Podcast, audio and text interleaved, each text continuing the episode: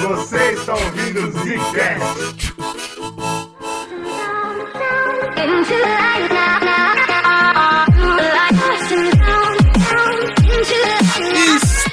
Começando mais um Zcast no bagulho, vindo de outro planeta, de outra dimensão. Quem fala é o Bruno.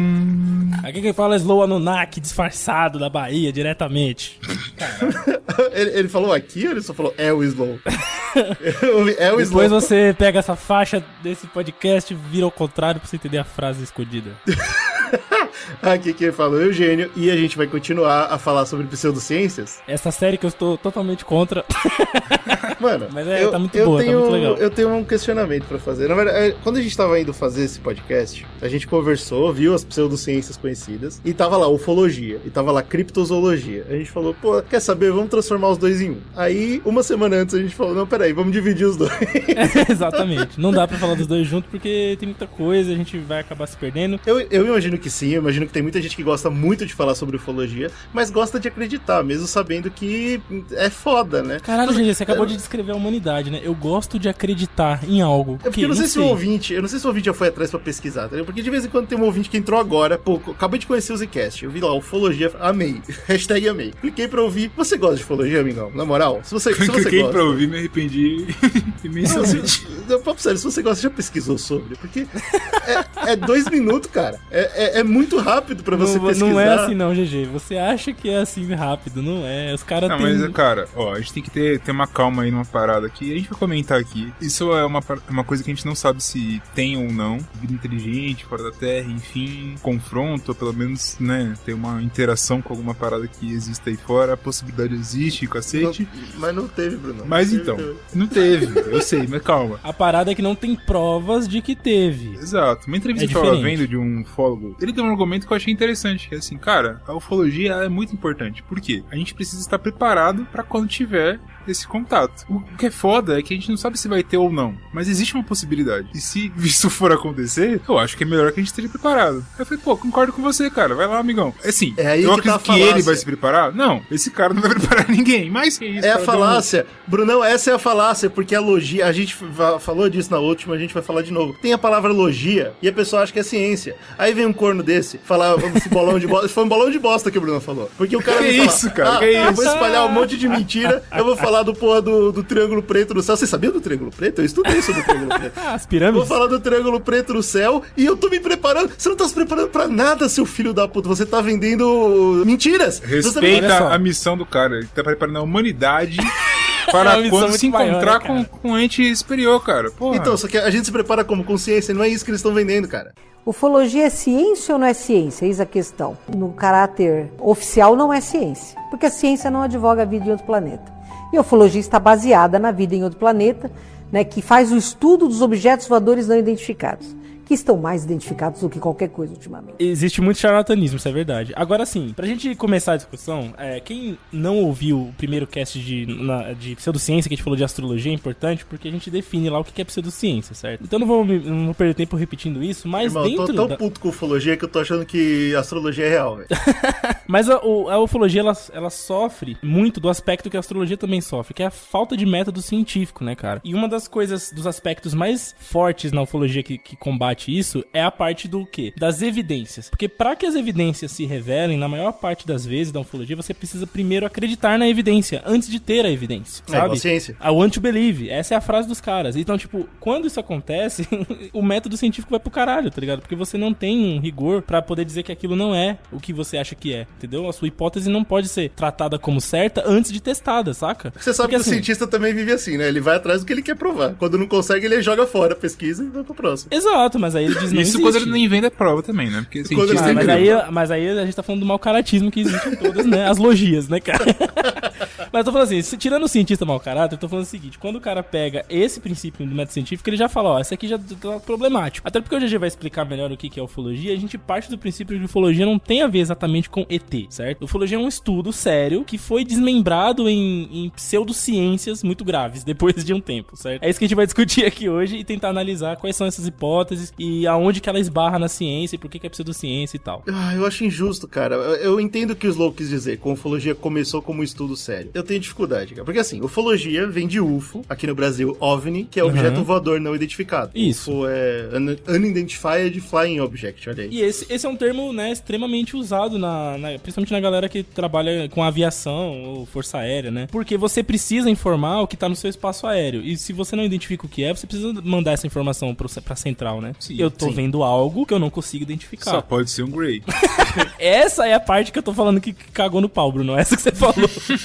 Então, porque é, é assim que você define uma ciência mesmo? Mas eu acho que Sei sim, lá. cara. Pensa assim, ó, você tá, sei lá, vamos pensar oceanografia, sei lá. Puta, agora eu fico caralho. Nem sei se é assim que funciona, mas enfim, o cara tá lá assim, na porra do fundo do oceano e ele vê um cacete que ele não sabe identificar. Fala, porra, É, um o sonar dele que eu acusa uma caceta, identificar. né? Tanto que também tem, eu esqueci qual que é, é tipo um OVNI, mas não é OVNI, né? É de O, o coisas- termo pra, su- pra oceano, né? É, que é submarino e tal. Também tem, enfim. Mas, não, não, enfim. mas aí no oceano tudo bem, porque como a Terra é oca, tem várias coisas dentro da prova. olha que desgraçado. cu. Olha que desgraçado. Faz o seguinte, G, ó. vou Vocês não estão aqui, ó. preparados pra isso. Pega um minuto aí, vai tomar no olho do seu toba, depois você volta.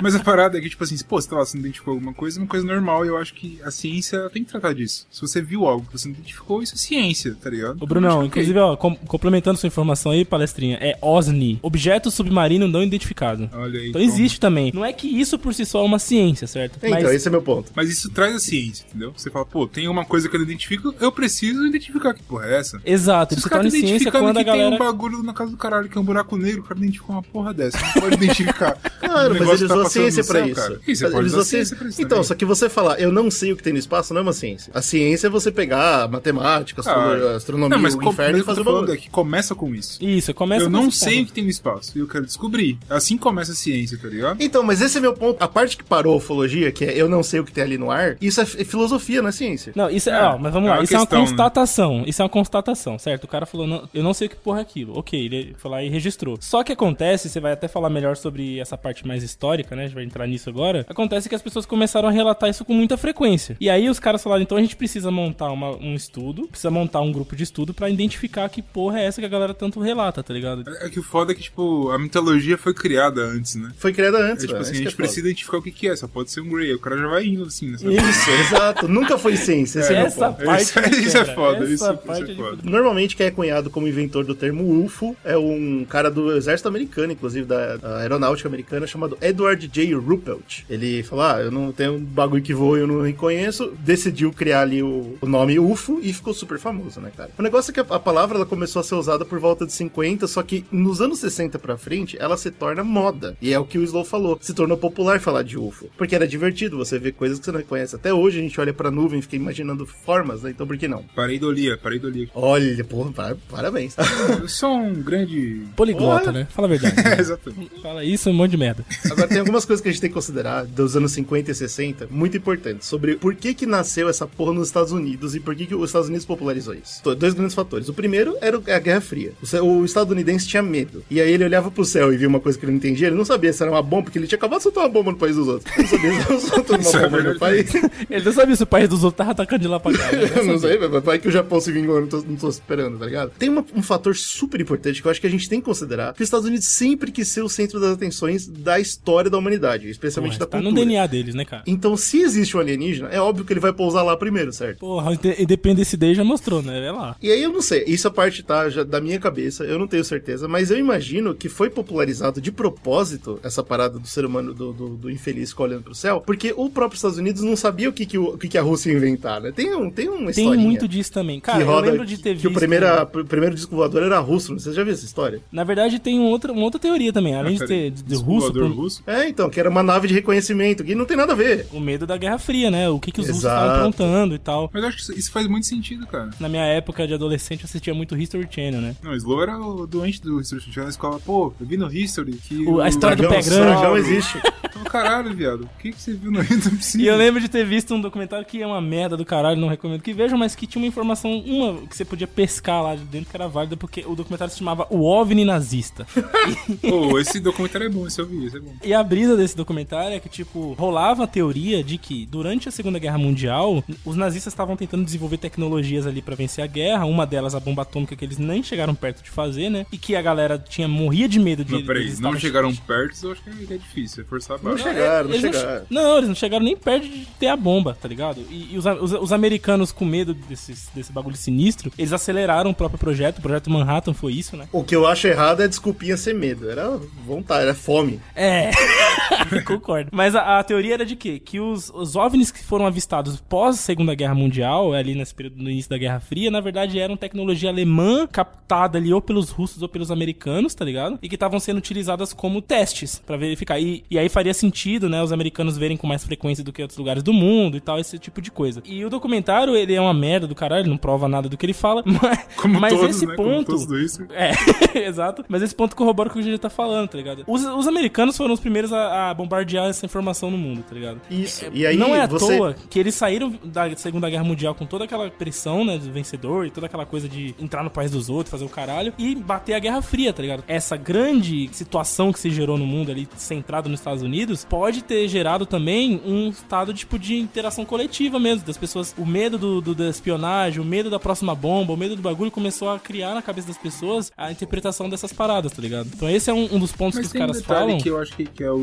Não é que tipo, ele desmente o que você tá dizendo, mas eu acho que ele ajuda, tá ligado? Que é o ponto de que de fato existiam coisas sendo testadas. E as Sim, pessoas viam. também. Acho que teve algum caso que a gente Verdade. comentou no Zcast há um tempo atrás. A gente falou do MK Ultra, que, porra, foi um sucesso aqui no Zcast. É verdade. Que é isso, era um bagulho sinistro que, que tava rolando, de fato rolava. Então, assim, tipo, que existiam coisas que eram secretas no ar, porque se a gente parar pra pensar, não existia guerra aérea até, sei lá, a Primeira Guerra Mundial, alguma coisa próxima a isso, tá ligado? Então é uma coisa nova que tá acontecendo, que são Uhum. É uma nova fronteira, né, cara? e tal, e Segunda Guerra Mundial. E Quando entrou a parada e teve a bomba atômica, o grande medo, por exemplo, que teve lá é, tipo, pô, a corrida espacial. Por que ela foi tão importante? Porque você tava com medo da porra do, do russo lá meter a porra do satélite com uma bomba nuclear em cima do bagulho dele, tá ligado? Então, tipo, faz sentido esse medo. Eu acho que é uma coisa que, pro ser humano médio que tá ali vivendo essa porra, é, é comum de falar, caralho, tá fudeu, tá ligado? Tipo, com Exatamente. medo, e esse medo ele é alimentado pela- pelas notícias, pelo governo, pelo caralho. Por essa tecnologia que ninguém entende ainda. Então começa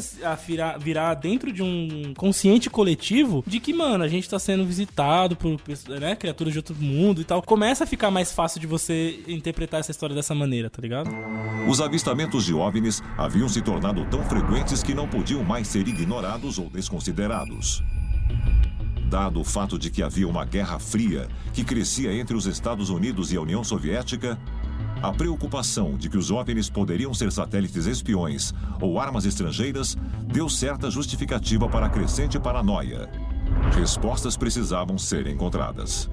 Mas logo que o primeiro programa oficial sobre OVNIs do governo começou, de repente e misteriosamente, ele foi cancelado. Anos antes, em 38, tem um evento mega importante que é quando eles decidem, como pra zoar a população, soltar nos rádios dos Estados Unidos todo a Guerra dos Mundos, né? Do H.G. Wells. Puta, e o povo crer. ficou surtado. Falou, pô, os alienígenas, fodeu, e vou, vou destruir minha casa e tal. Eu Eles estavam esse- realmente alimentando É um sintoma da parada, tá ligado? Porque você pega, tipo, um- uma ficção total, que já existia um livro, as pessoas poderiam ler esse livro. A galera achou que era uma notícia em tempo real, né, cara? Que a gente E tava a sendo galera invadido de ligar fato. o rádio e acreditar nisso dá a entender que o povo tava completamente comprado por, por essa parada, entendeu? Exatamente. acreditava realmente. Porque senão, ninguém. Porra, se hoje ligar o rádio falando, olha, primeiro que ninguém escuta rádio, né? Mas supondo que escutassem rádio. Ah, olha lá, não sei o que lá, a- aliens. A Terra é plana, né? Puta, é. Enfim, talvez hoje aconselhe a mesma coisa agora. Pensando. É, sim, pode confiar, é a mesma coisa, tudo igual. Então o ser humano é, é, né? otário, né, cara? É isso. O ser humano é otário. Mas assim, essa parada é foda, porque existe, que nem o GG falou, pô, já tem um consciente coletivo prévio, que é a galera das artes ali, da ficção científica, criando esses conceitos. Aí vem esse período, né, pós-guerra, assim, início de tecnologia, isso tudo, mano, é uma sopa perfeita pra. Aí, você tem mais um detalhe importante. Apesar da loucura e da idiotice, as grandes potências ainda queriam saber o que tinha no espaço, porque era novidade, certo? Tem- a gente tem junto com a Guerra Fria a corrida espacial. Então, são temas propícios, né, pra se con- É né? óbvio, tá tudo preparado. É, é é- é perfeito. E aí o que acontece? Pra deixar o, o conspirólogo ainda mais maluco, entre os, os 60, 70 ali, tem grandes projetos nacionais que as grandes potências fazem. Então, você tem projeto americano, projeto canadense, projeto da Inglaterra, projeto da França, Noruega, Rússia, tudo projeto espacial, falando, pô, vamos explorar, explorar a, a galáxia. E, pô, pô, os alienígenas. E, e- e o conspirólogo pensa o quê? Pô, só pode ser contato, tá ligado? e aí, é os Estados Unidos que fica mais famoso, claro, com o projeto Sinal. Mais tarde ele vai ser chamado de projeto Livro Azul, que é o Blue Book, que puta merda, né? É a maior fonte de asneira que existe na face da Terra. Mas o projeto Sinal tem uma história interessante, eu queria comentar lá rapidinho, só pra gente dar uma olhada de como que o governo governo lida com isso, né? O Projeto Sinal, quando ele foi criado, ele realmente foi criado com a ideia de catalogar contatos espaciais. Então, a ideia era, tipo, realmente levar a sério, entendeu? Pô, se o fudido lá no Arizona viu uma nave, vamos lá, vamos catalogar, ver o que aconteceu tal, beleza. Porque eles ainda queriam entender. E aí é legal que quando você vai andando com os anos, ele vai mudando de nome, inclusive, né? Mas depois de virar Projeto Azul e tal, você vê que ele vai se tornando não catalogar, mas sim desprovar. Você percebe que esse mesmo é, é, funciona da mesma forma. É uma equipe que vai até o lugar para descobrir por que, que não é alienígena. Então vai mudando a, cara é, e como eles lidam com isso, tá ligado? E aí, pros conspiradores, é ainda mais terrível. Porque agora você tem o governo ativamente falando que não, relaxa, não é nada. E aí o conspirador surta. É, o, o, o, governo tá mentindo pra mim, é óbvio. Exatamente. Então eles foram se alimentando, cara. Os Estados Unidos criou esse ambiente onde é impossível você tirar o ufologista dos Estados Unidos. Porque o povo agora tá no DNA deles. deles. não era esse, né? O foco deles sempre foi controlar a informação total também, né? Claro. E aí acaba caindo nesse também, pô. Se eu não vou deixar você entender o que é bomba, eu não vou deixar você entender o que é corrida espacial também, que se foda. Vou controlar Óbvio. toda a informação. E aí as pessoas começam a conspirar, né? Porque também o espionagem era muito forte nessa época e tal. Tanto é Não- que não um- uma coisa, uma teoria muito forte da galera que fala que a gente é visitado e tal já há um tempo, as bombas nucleares, né? O sinal nuclear, vamos dizer assim, a, a- Uau. é- ela acabou ativando. Vira o né? flash do espaço, né? Falou, É, a galera lá de fora falou: opa, essa civilização merda aqui começou a usar arma nuclear, vamos olhar de perto, tá ligado? E começaram a nos visitar. Vamos destruir É eles que logo. se você pensar logicamente pra isso, eles teriam que estar observando a gente já, né? Exatamente, E aí falar, exatamente. pô, estou vendo que teve uma grande energia acontecendo naquele planeta ali, e alguma porra aconteceu e vamos lá ver. Isso é uma coisa que tem várias histórias ficcionais que usam isso de base, né? E aí eu acho que até a galera que escreve isso tende a usar isso como uma. Né, qualquer ficção, no final das contas, não quer falar sobre alienígena, mas sim sobre a gente mesmo. Exato, o Alien exato. está vendo que você está usando uma, uma força que pode se autodestruir, e é o que a gente está vivendo agora, por exemplo. A guerra da Rússia com a Ucrânia lá, porque os Estados Unidos vai lá, pega a pica e bate todo mundo. Não pode, porque a Rússia é tá assim. porra de bomba nuclear. Se ele fizer isso, vai dar uma merda. Você A gente- vier, Ou é porque os alienígenas não deixam? Pam, pam, pam. A gente vai entrar um pouco mais a fundo nessa teoria deles estarem A observando. galera usa essa, essa, essa ideia pra, tipo, justamente colocar a parada de que, cara, ser humano zoa bomba nuclear e isso não pode. E isso, a gente vai comentar sobre isso mais à frente com um tal de filtros, grandes filtros e tal, mas talvez seja uma, uma parada que é, Um os aliens, se existe uma vida inteligente fora, sabe que isso é uma coisa que não faz sentido nenhum. Não pode usar, é proibido. Vamos lá proibir É. as pessoas de usar isso. Quem viu Duna sabe.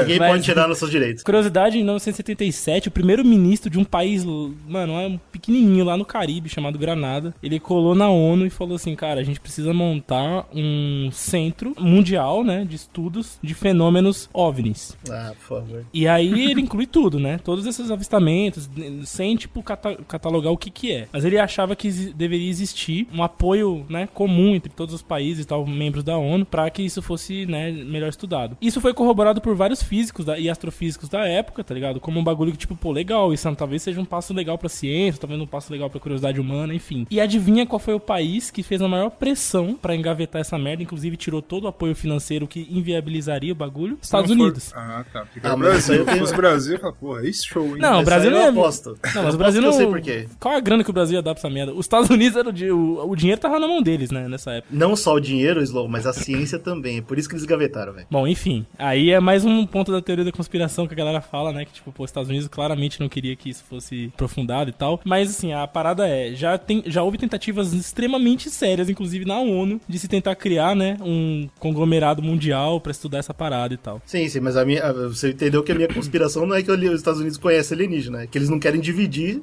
a ciência O deles conhecimento deles. o. É, independente de alienígena ou não, foda-se. Mano, os Estados Unidos odeia todos os, os tratados que eles fizeram até hoje, vocês não perceberam que eles vão contra todos. Independente disso, o que acontece é que o tempo passa e olha só que curioso, conforme as câmeras vão ficando melhores, os avistamentos diminuem, não sei se tem conexão com isso ou não, mas a gente vai tendo mais tecnologia, a gente vai entendendo cada vez mais o espaço, cada vez mais a ufologia vai sendo jogada de lado, esses, esses eh, projetos que eu comentei, todos vão sendo desmontados, ufologia se torna coisa de maluco, só que a gente dá mais um passo com a ciência, e agora, ao invés de só jogar fora e ignorar, porque a gente tava em época de reconstrução pós-guerra mundial e tal, a gente volta pra ciência falando, não, não, não, agora a gente tem conhecimento que com certeza tem vida no espaço, a gente não sabe se é inteligente, se tem sociedade, foda-se, mas assim, a ciência tá aí, e tem, tem vida. E aí a galera volta a criar essa, essa atenção de novo, inclusive as grandes potências também voltam a criar essa atenção, e eu acho que é por dois grandes motivos. Um é porque se tem vida, óbvio, vamos ser os primeiros a descobrir, para ser os primeiros a escravizar. E segundo, que é mais interessante, Caralho.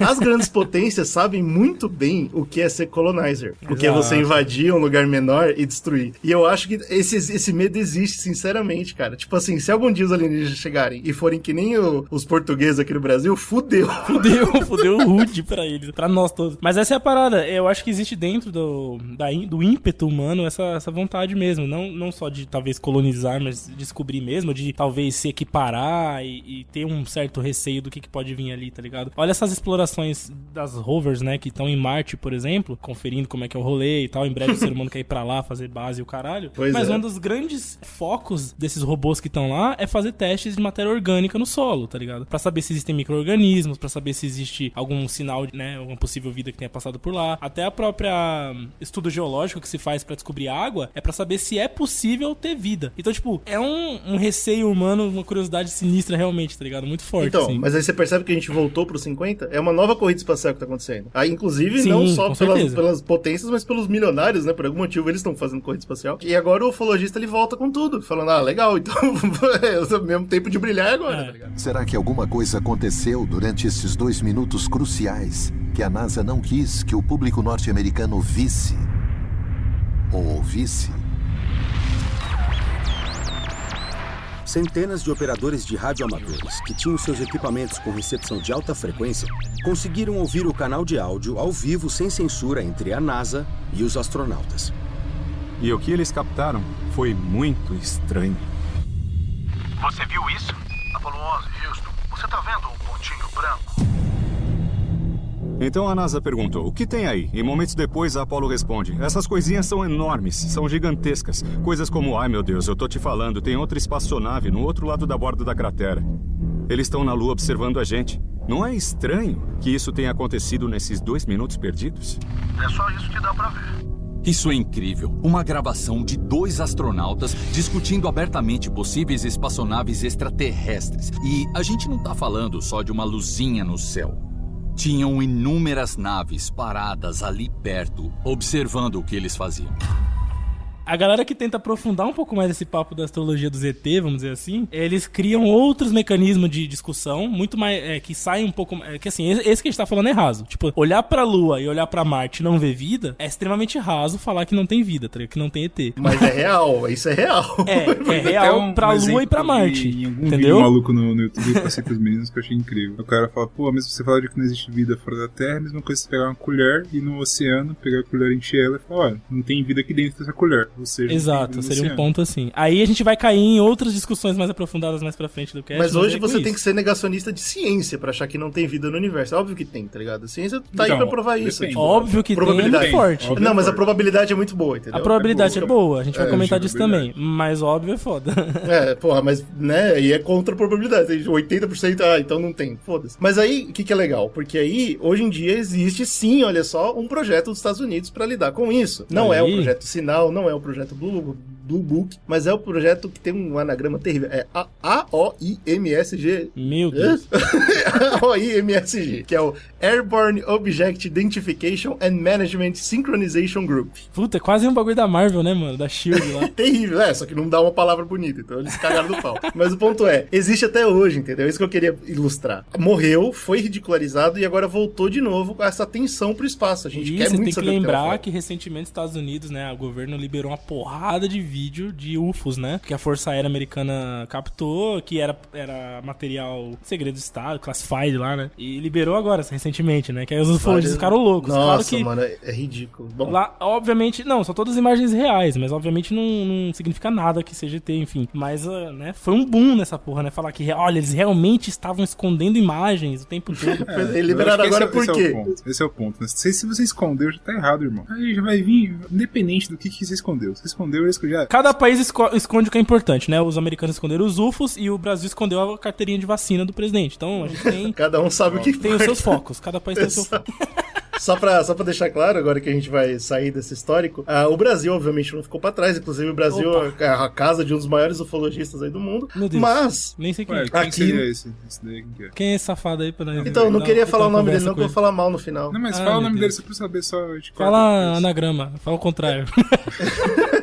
Ó, eu não vou falar o nome dele, mas eu vou falar o nome da loja dele, que ele vende camisas e itens de ufologia, que é a loja misteriosa. Pronto, vou deixar É, só aí. pesquisar aqui agora. Você quer fazer botar no Google, vai tomar no Google, mano. Tô- Agora quem é o dono, não sei, tá? Aí fica no ar. Fica no ar aí que é o dono dessa porra, tá bom. E aí, dentro dessa discussão toda, a gente já vê que existem algumas hipóteses que a gente pode discutir, né? A primeira é essa que eu comentei mais ou menos desses documentários malucos, que também não provam nada e que são, são hipóteses, né? De que, tipo, na verdade, esses UFOs são, são sempre alguma coisa de fabricação humana, tá ligado? Então, por exemplo, você vê, se você olha pro céu agora e você vê uma parada passando lá em cima que você não sabe o que é, você fala, porra, eu tô vendo um objeto que eu não consigo identificar, eu tô vendo um OVNI. Pode ser o quê? Por exemplo, pode ser um avião que eu não tô conseguindo identificar, tá ligado? Então, uma coisa que a galera fala muito é que, tipo, porra, a maior. a- esses avistamentos, que a galera fala que é alien, que é o caralho, na verdade são tipos de tecnologias humanas que estão por aí. Seja de experimentação, Eu tenho seja absoluta já certeza que é utilizada. Eu não tenho nem dúvida. Um balão meteorológico, um avião diferente que os Estados Unidos está testando, enfim. Pode ser uma, A gente sabe o uma- que acontece. Uma rolinha. Pode ser É. uma rolinha. Sabe por quê? Porque, olha só que curioso, Uma estourou. rolinha voadora. Tem o, tem o Pomba Rola, você viu o Pomba Rola já? Essa, essa, essa parada estourou logo depois da Segunda Guerra, que é quando tinha mais novas naves, eh, aeronaves voando por aí. Então faz todo sentido. Exatamente. Os jatos, aí- né, supersônicos surgiram depois da, da- na Guerra Fria ali, né? Bom proporcional de, de Pomba Rola.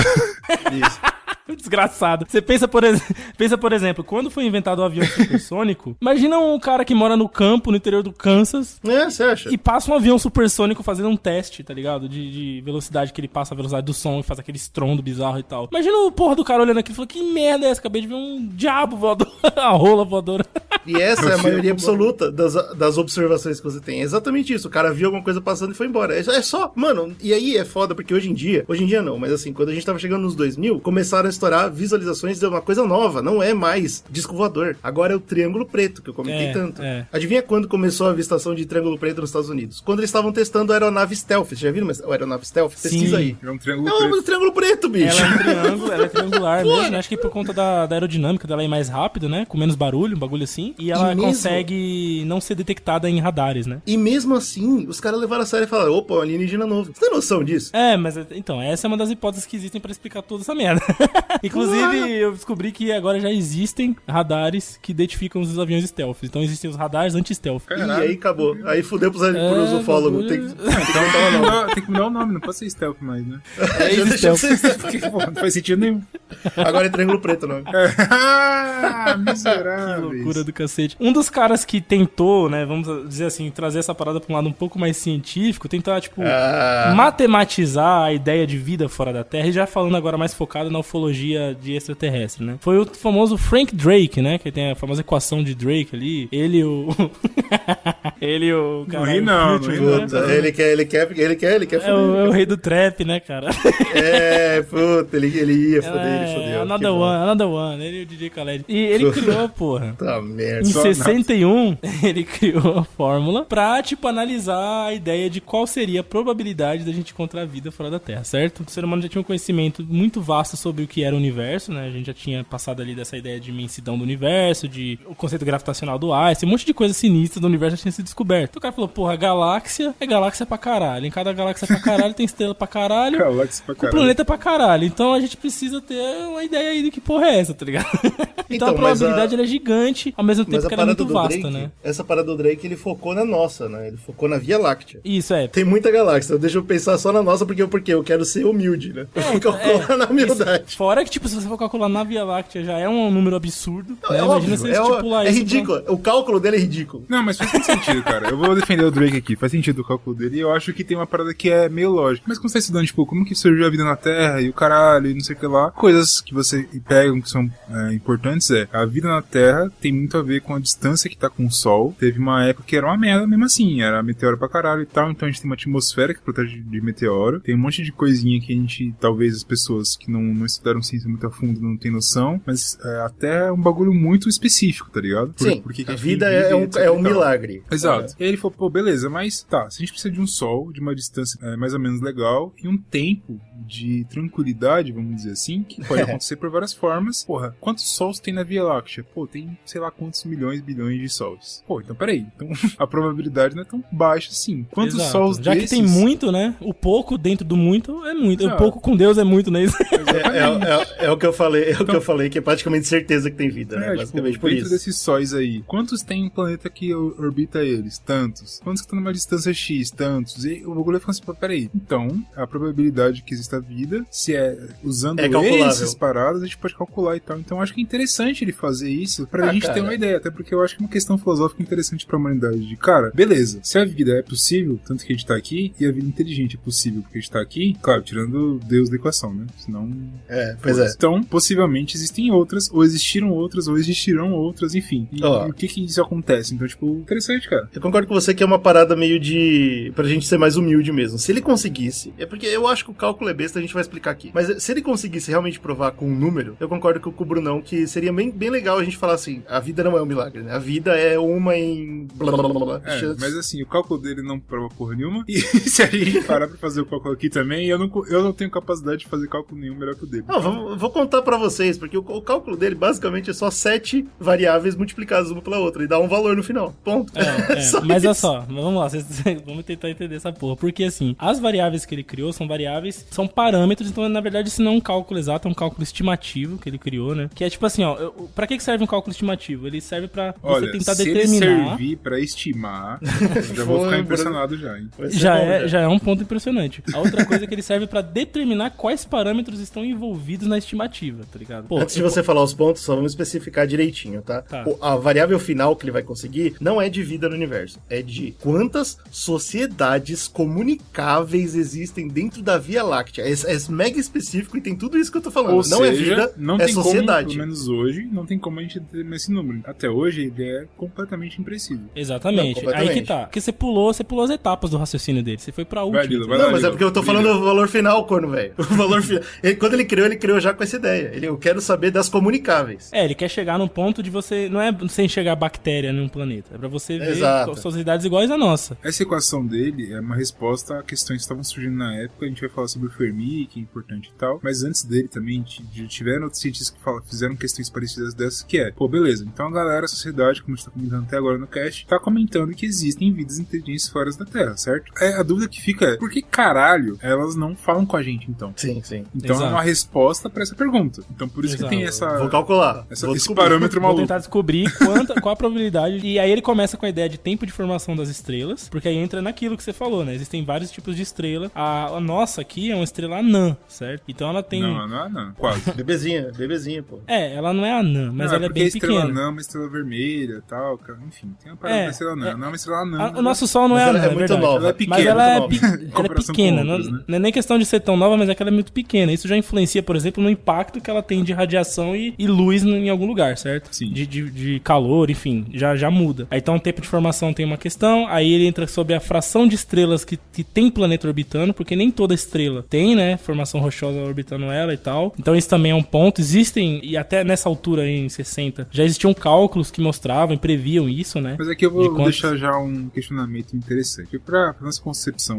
humana aqui da Terra e tal, e o caralho, a gente acredita que é impossível existir vida, é, não nem falando inteligente, vida, ponto. No Sol, certo? Que é muito Sim. quente, etc e tal, É, o caralho. é, é. exato. Então aqui ele tá levando uma percepção humana. Uma coisa que eu acho que é interessante da gente ver quando estuda, tipo, tanto, sei lá, geologia, ou estuda, tipo, astronomia, o caralho. A, a gente acaba vendo de uma percepção completamente humana, tá ligado? Pode ter uma vida Sim. que Então, é mas muito acho que é bizarra. mais, mais do que humana, cara. É, é química mesmo, tá ligado? Porque, Mas, por, exemplo, quando tem uma vida lá que fica na porra do vulcão lá e o cacete tem uma bactéria que vive lá. A galera fica assim, é, É. existe. exi- existem casos Então, que, tipo, que- cara, que mudam o rolê, né? Tem coisas que a gente pode não saber ainda. Isso é uma coisa verdade, que eu acho isso é que é interessante. então, já é uma coisa meio falha. Você tá falando no nível molecular, bactérias, esse tipo de coisa. É. Pe- Pensa assim, pra existir uma criatura que tenha, sei lá, 1,50m de altura, que é mais, sei lá, tá ligado? Ne- Nessa formação, que seja viva, orgânica, não existem outras maneiras muito variadas da- das moléculas se juntarem, a não ser carbono ou, ou silício, frase certo? não existe. Da onde se tirou isso? Da vida da Terra, certo? É, da biologia que a gente conhece. Então é não, isso. não, não, a gente não pode é da não vida conhecer. da Terra. É, É, do irmão. carbono, cara. O carbono não é a Então, vida. O carbono é um elemento que está que presente não no é. E se tiver universo. uma vida que não tem carbono? E aí? Então, mas aí ela não vai conseguir, graças às ligações do carbono. O carbono é um dos poucos elementos que conseguem fazer ligações muito longas. Beleza, beleza. E pra, pra Terra Não, funciona não. pra caralho. Pras condições que a gente conhece, o cacete e tal. Mas podem Não, ter não é coisas só que a gente pra não Terra. conhece, cara. Não, mas é, mas é isso, que o Bruno tá falando assim, Slow. Por exemplo, o carbono é um dos poucos que consegue fazer grandes ligações dentro da nossa pressão e da nossa temperatura, Não, entendeu? é no universo mesmo. Tipo,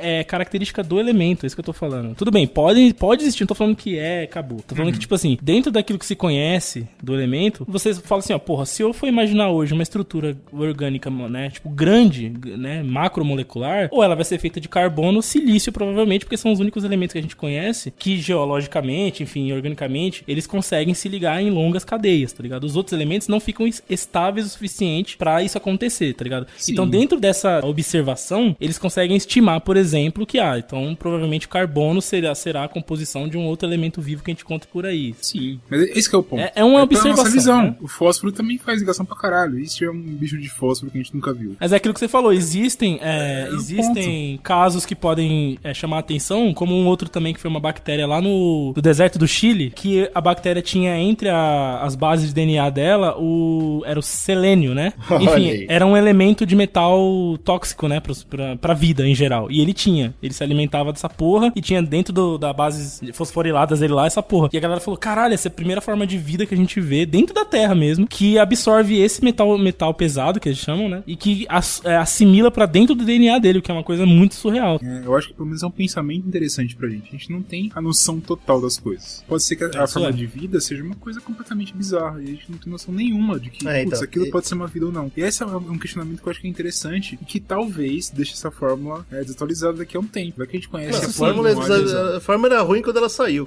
Mas o ponto não é Vai, nem esse, continua é- na forma, né? Mas, ela- Não, ela mas é uma é fórmula só- que eu acho que ela, é- que ela é. Como é que eu posso falar? Ela é honesta no sentido de que, cara, é o que eu sei, entendeu? É, exato. o é parâmetros que eu acredito que fazem bem, parte. Mas só pra. é Eu só queria isso. ilustrar, dentro do questionamento do Brunão, que é super justo, é isso que, que é a parada. O que ele tá fazendo é filosofia, não é ciência, entendeu? Então quando os ufólogos vêm, porque o, o argumento que os ufólogos têm hoje é esse aí que o Bruno falou. Ué, mas é só isso que a gente sabe. Isso não é ciência, o que você tá fazendo não é ciência. O que você tá Exato. fazendo é filosofia. Exato, Exatamente. exato. Mas é o primeiro passo. Tá ligado? A ideia da equação não é montar uma estimativa oficial e realista, mas sim criar uma base para discutir que tipos de cenários nós podemos encontrar no universo. Quais seriam as diferenças de um universo cheio de vida para um universo vazio? O próprio Drake, ele falava que essa fórmula não é pra responder nada exatamente, com exatidão. Era uma fórmula pra tentar organizar as ideias, tá ligado? Ele mesmo falava isso. E Bom, ele então a gente, parou, a gente parou em estrelas com planetas, e aí? Isso, aí ele fala do número médio de planetas que orbitam a estrela, que tá naquela posição que o Brunão comentou, numa posição boa pra abrigar a vida, né? Nem Mais muito quente, nem vez- muito frio. Mais Sim. uma vez, aí no argumento do Brunão, da vida que a gente conhece, daquilo que é, É, possível, né? da- das moléculas não se desintegrarem, de ter, de ter água, esse tipo de coisa, né? Então tem essa também, que é um outro número que dá pra ter uma estimativa. Hoje em dia os caras trabalham bastante, né? Com, com análise de planetas desse tipo. Não, até- é importante deixar claro que até agora são três variáveis que a gente não tem, tá? Vamos lá. Não, a gente Não, mas tem, são três tem variáveis que são, que tem- são é que, que são boas de trabalhar. O problema mesmo da fórmula vem agora, que são quatro variáveis complicadas, porque é probabilidade de planetas desenvolver vida é foda porque entra que ter um no, Deus. entra no fudeu, cerne cara. daquilo Não- que a gente falou no começo. Com- A gente não sabe qual foi nem a probabilidade da nossa vida existir. Se a gente tivesse pelo menos um padrão, né, que seria a nossa, a gente poderia, legal, vamos usar esse padrão pra todas. Não, a gente não sabe nem qual foi a nossa. E o mais engraçado é que a gente só vai descobrir a nossa se a gente resolver do mundo, né, do universo. Exato, a gente precisa Isso de um é padrão. A gente não tem nenhum. A, a outra variável complicada, a probabilidade da vida evoluir pra vida inteligente, aí também é foda, porque, tipo, Porra. existem várias discussões do porquê que o ser humano ficou inteligente, né? Assimilação de proteína. Acho que é, aqui eu queria trazer uma Complicado. discussão interessante. Vocês acham que a gente seria a gente, ou que a Terra teria a mesma história, se os dinossauros não tivessem sido extintos? Eu acho que não, não teria, os mamíferos não teriam evoluído assim, sei lá, tipo, tomado tão, tanta conta, assim, sei lá. Não era o destino dos mamíferos tomar conta. Eu acho que não, cara. Foi o pedão que ajudou a gente. Como é que a gente ia competir com os porra dos lagartão, velho? É não, não dá pra você prever isso. Não dá, exatamente. A a outra é, seria a probabilidade da vida inteligente desenvolver rádio.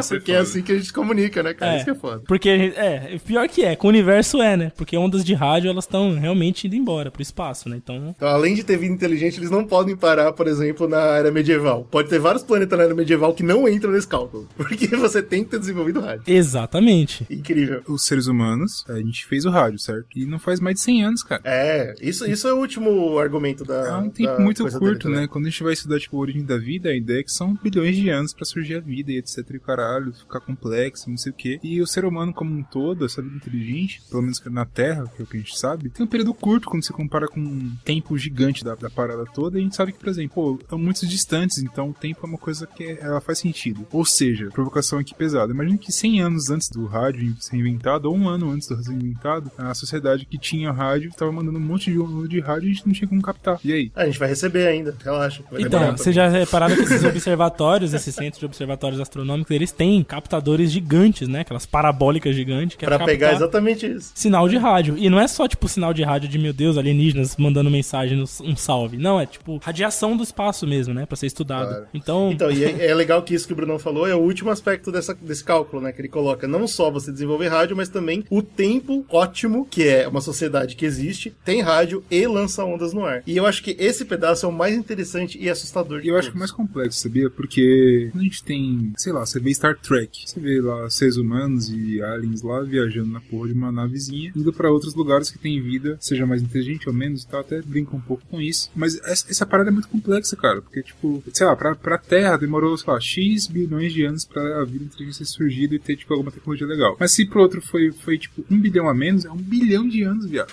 É, muito maluco. tempo, cara, meu É irmão. surreal, um bilhão. é surreal. o ser humano não vive um bilhão de anos daqui pra frente, meu irmão. Pode Então, mas eu não quero, eu não quero nem pegar essa escala gigante de tempo, que é ridícula absurda, a gente nem, nem consegue entender. Mas pega só essa escala de tempo dos 100 anos. Olha só que interessante. O Brunão falou. A gente tem rádio há 102 anos. Então, há 102 anos, a gente tá soltando onda no mundo. Legal, a gente tá nesse momento ótimo. Agora, olha que legal. Teve uma, uma faculdade, agora em 2022, a Universidade de Nottingham, no Reino Unido. Eles decidiram tentar calcular essa porra aí. Eles pegaram essa equação do Drake e falaram, vamos, vamos chutar, vamos, né, chutar vários dados aqui pra ver pelo menos quanto que daria. Tá, não justo. valendo nada. E aí eles pegaram esses 100 anos, né? Porque é óbvio que ó, há 100 anos a gente tem rádio, então eles pegaram esses 100 anos pro último dado da, da equação. E aí, o, que, o que é legal disso é que esse é o tempo ótimo. Então o que que significa? Vamos dizer que eles bateram o martelo que 100 anos é o máximo que uma, que uma sociedade consegue usar um rádio. Aí eu quero questionar pra vocês. É porque depois de 100 anos, ou seja, agora onde a gente tá, a gente desenvolve uma tecnologia que é tão além que a gente para de, de usar rádio, então é por isso que a gente sai da equação. a gente não Wi-Fi, consegue... Wi-Fi vindo. Então, porque o Wi-Fi é rádio, né, corno?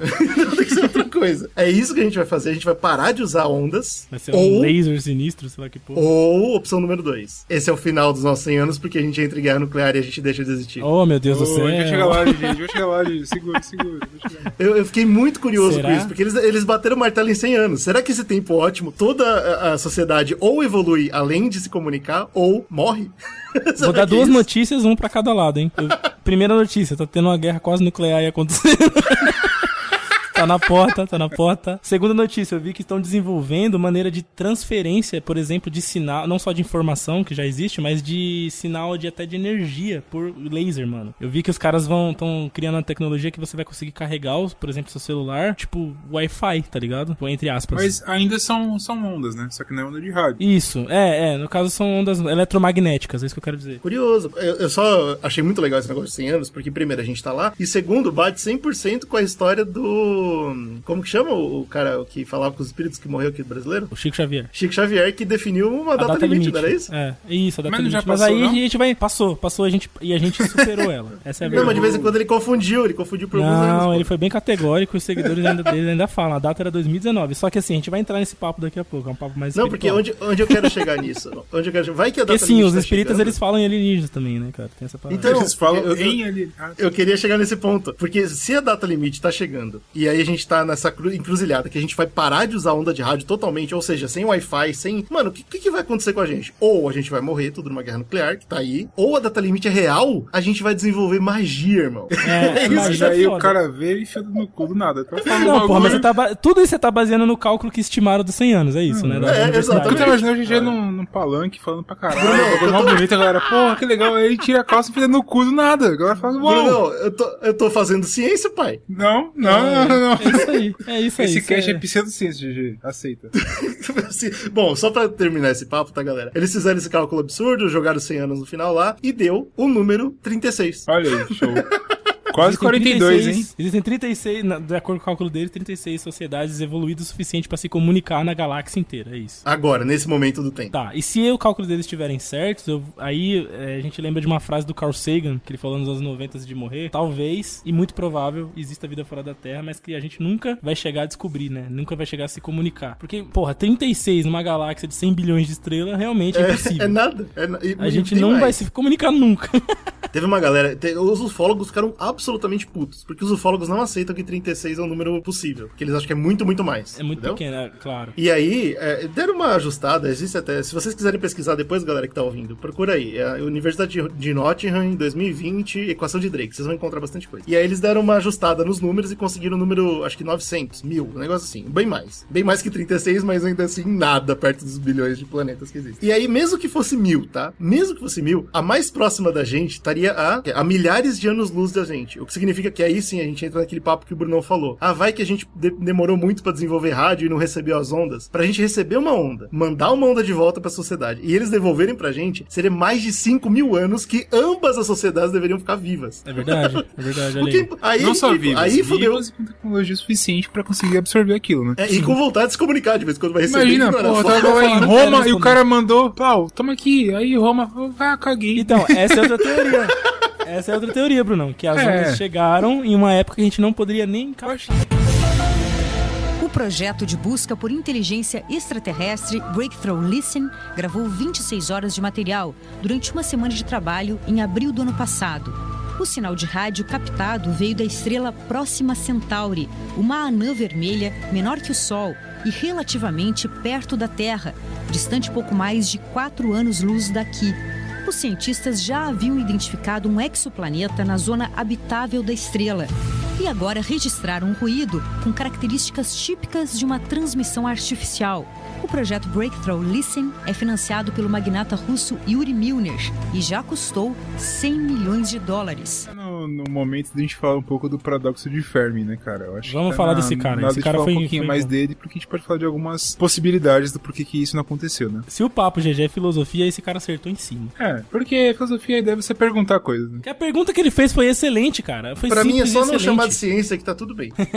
Que- qual que foi a, a pergunta dele, né? Se existe vida inteligente, por que, que a gente não foi colonizado ainda? Essa é a pergunta do Uhum. Fermi. E é claro, não foi o primeiro a perguntar alguma coisa desse tipo e tal. É bom deixar claro que a galera ficou famoso o paradoxo de Fermi, mas tem várias questões ali em volta. Gente, só pra entender um negócio, é um paradoxo no mesmo sentido de que se houvessem realidades paralelas, alguma delas já teria capacidade de co- comunicar com a gente? É esse tipo? Ah, realidade É, enfim, foda, que aí Eu é peguei outra algumas história, né? explicações aqui pra gente tentar trocar uma ideia de entender. A questão é a questão. Não, porque se é, uma- se é um paradoxo, Bruno, ele tem que se fechar. Qual é o paradoxo? Não existe porque se, se não, o houvesse... paradoxo já teria- é, qual- por que que não, que a gente não foi colonizado ainda? Essa Não, que é- não existe um paradoxo com a pergunta por que, filha da puta. Mas, ô, ô, animal, a ideia é esse. É tipo, cara, se pensa que... Um paradoxo tem que se fechar, Então, pô, mas não a é Não, sociedade- o paradoxo é justamente a dúvida do porquê não ocorreu. Exato. Por exemplo, se imagina que eu e você somos vizinhos. Pô, se eu tenho um vizinho, por que, que eu não vi meu vizinho ainda? Então, mas isso é uma pergunta, não um paradoxo. O paradoxo seria, se existisse, obrigatoriamente ele já teria me encontrado. Esse, esse é o paradoxo. Então, essa é a questão. Ah, beleza, entendeu? pode essa ser uma é a questão. interpretação. É, tipo assim, é. por que se, É, se existe, sendo- por que ele não me encontrou ainda, tá ligado? Exato, é, é, é Essa uma é a pergunta, isso não é um paradoxo. Não, não é tudo bem, mas é, como você comentou agora, tipo, "Pô, se meu vizinho existe, por que que ele não me encontrou ainda? Eu preciso investigar isso. E ele dá algumas. Tem algumas questões que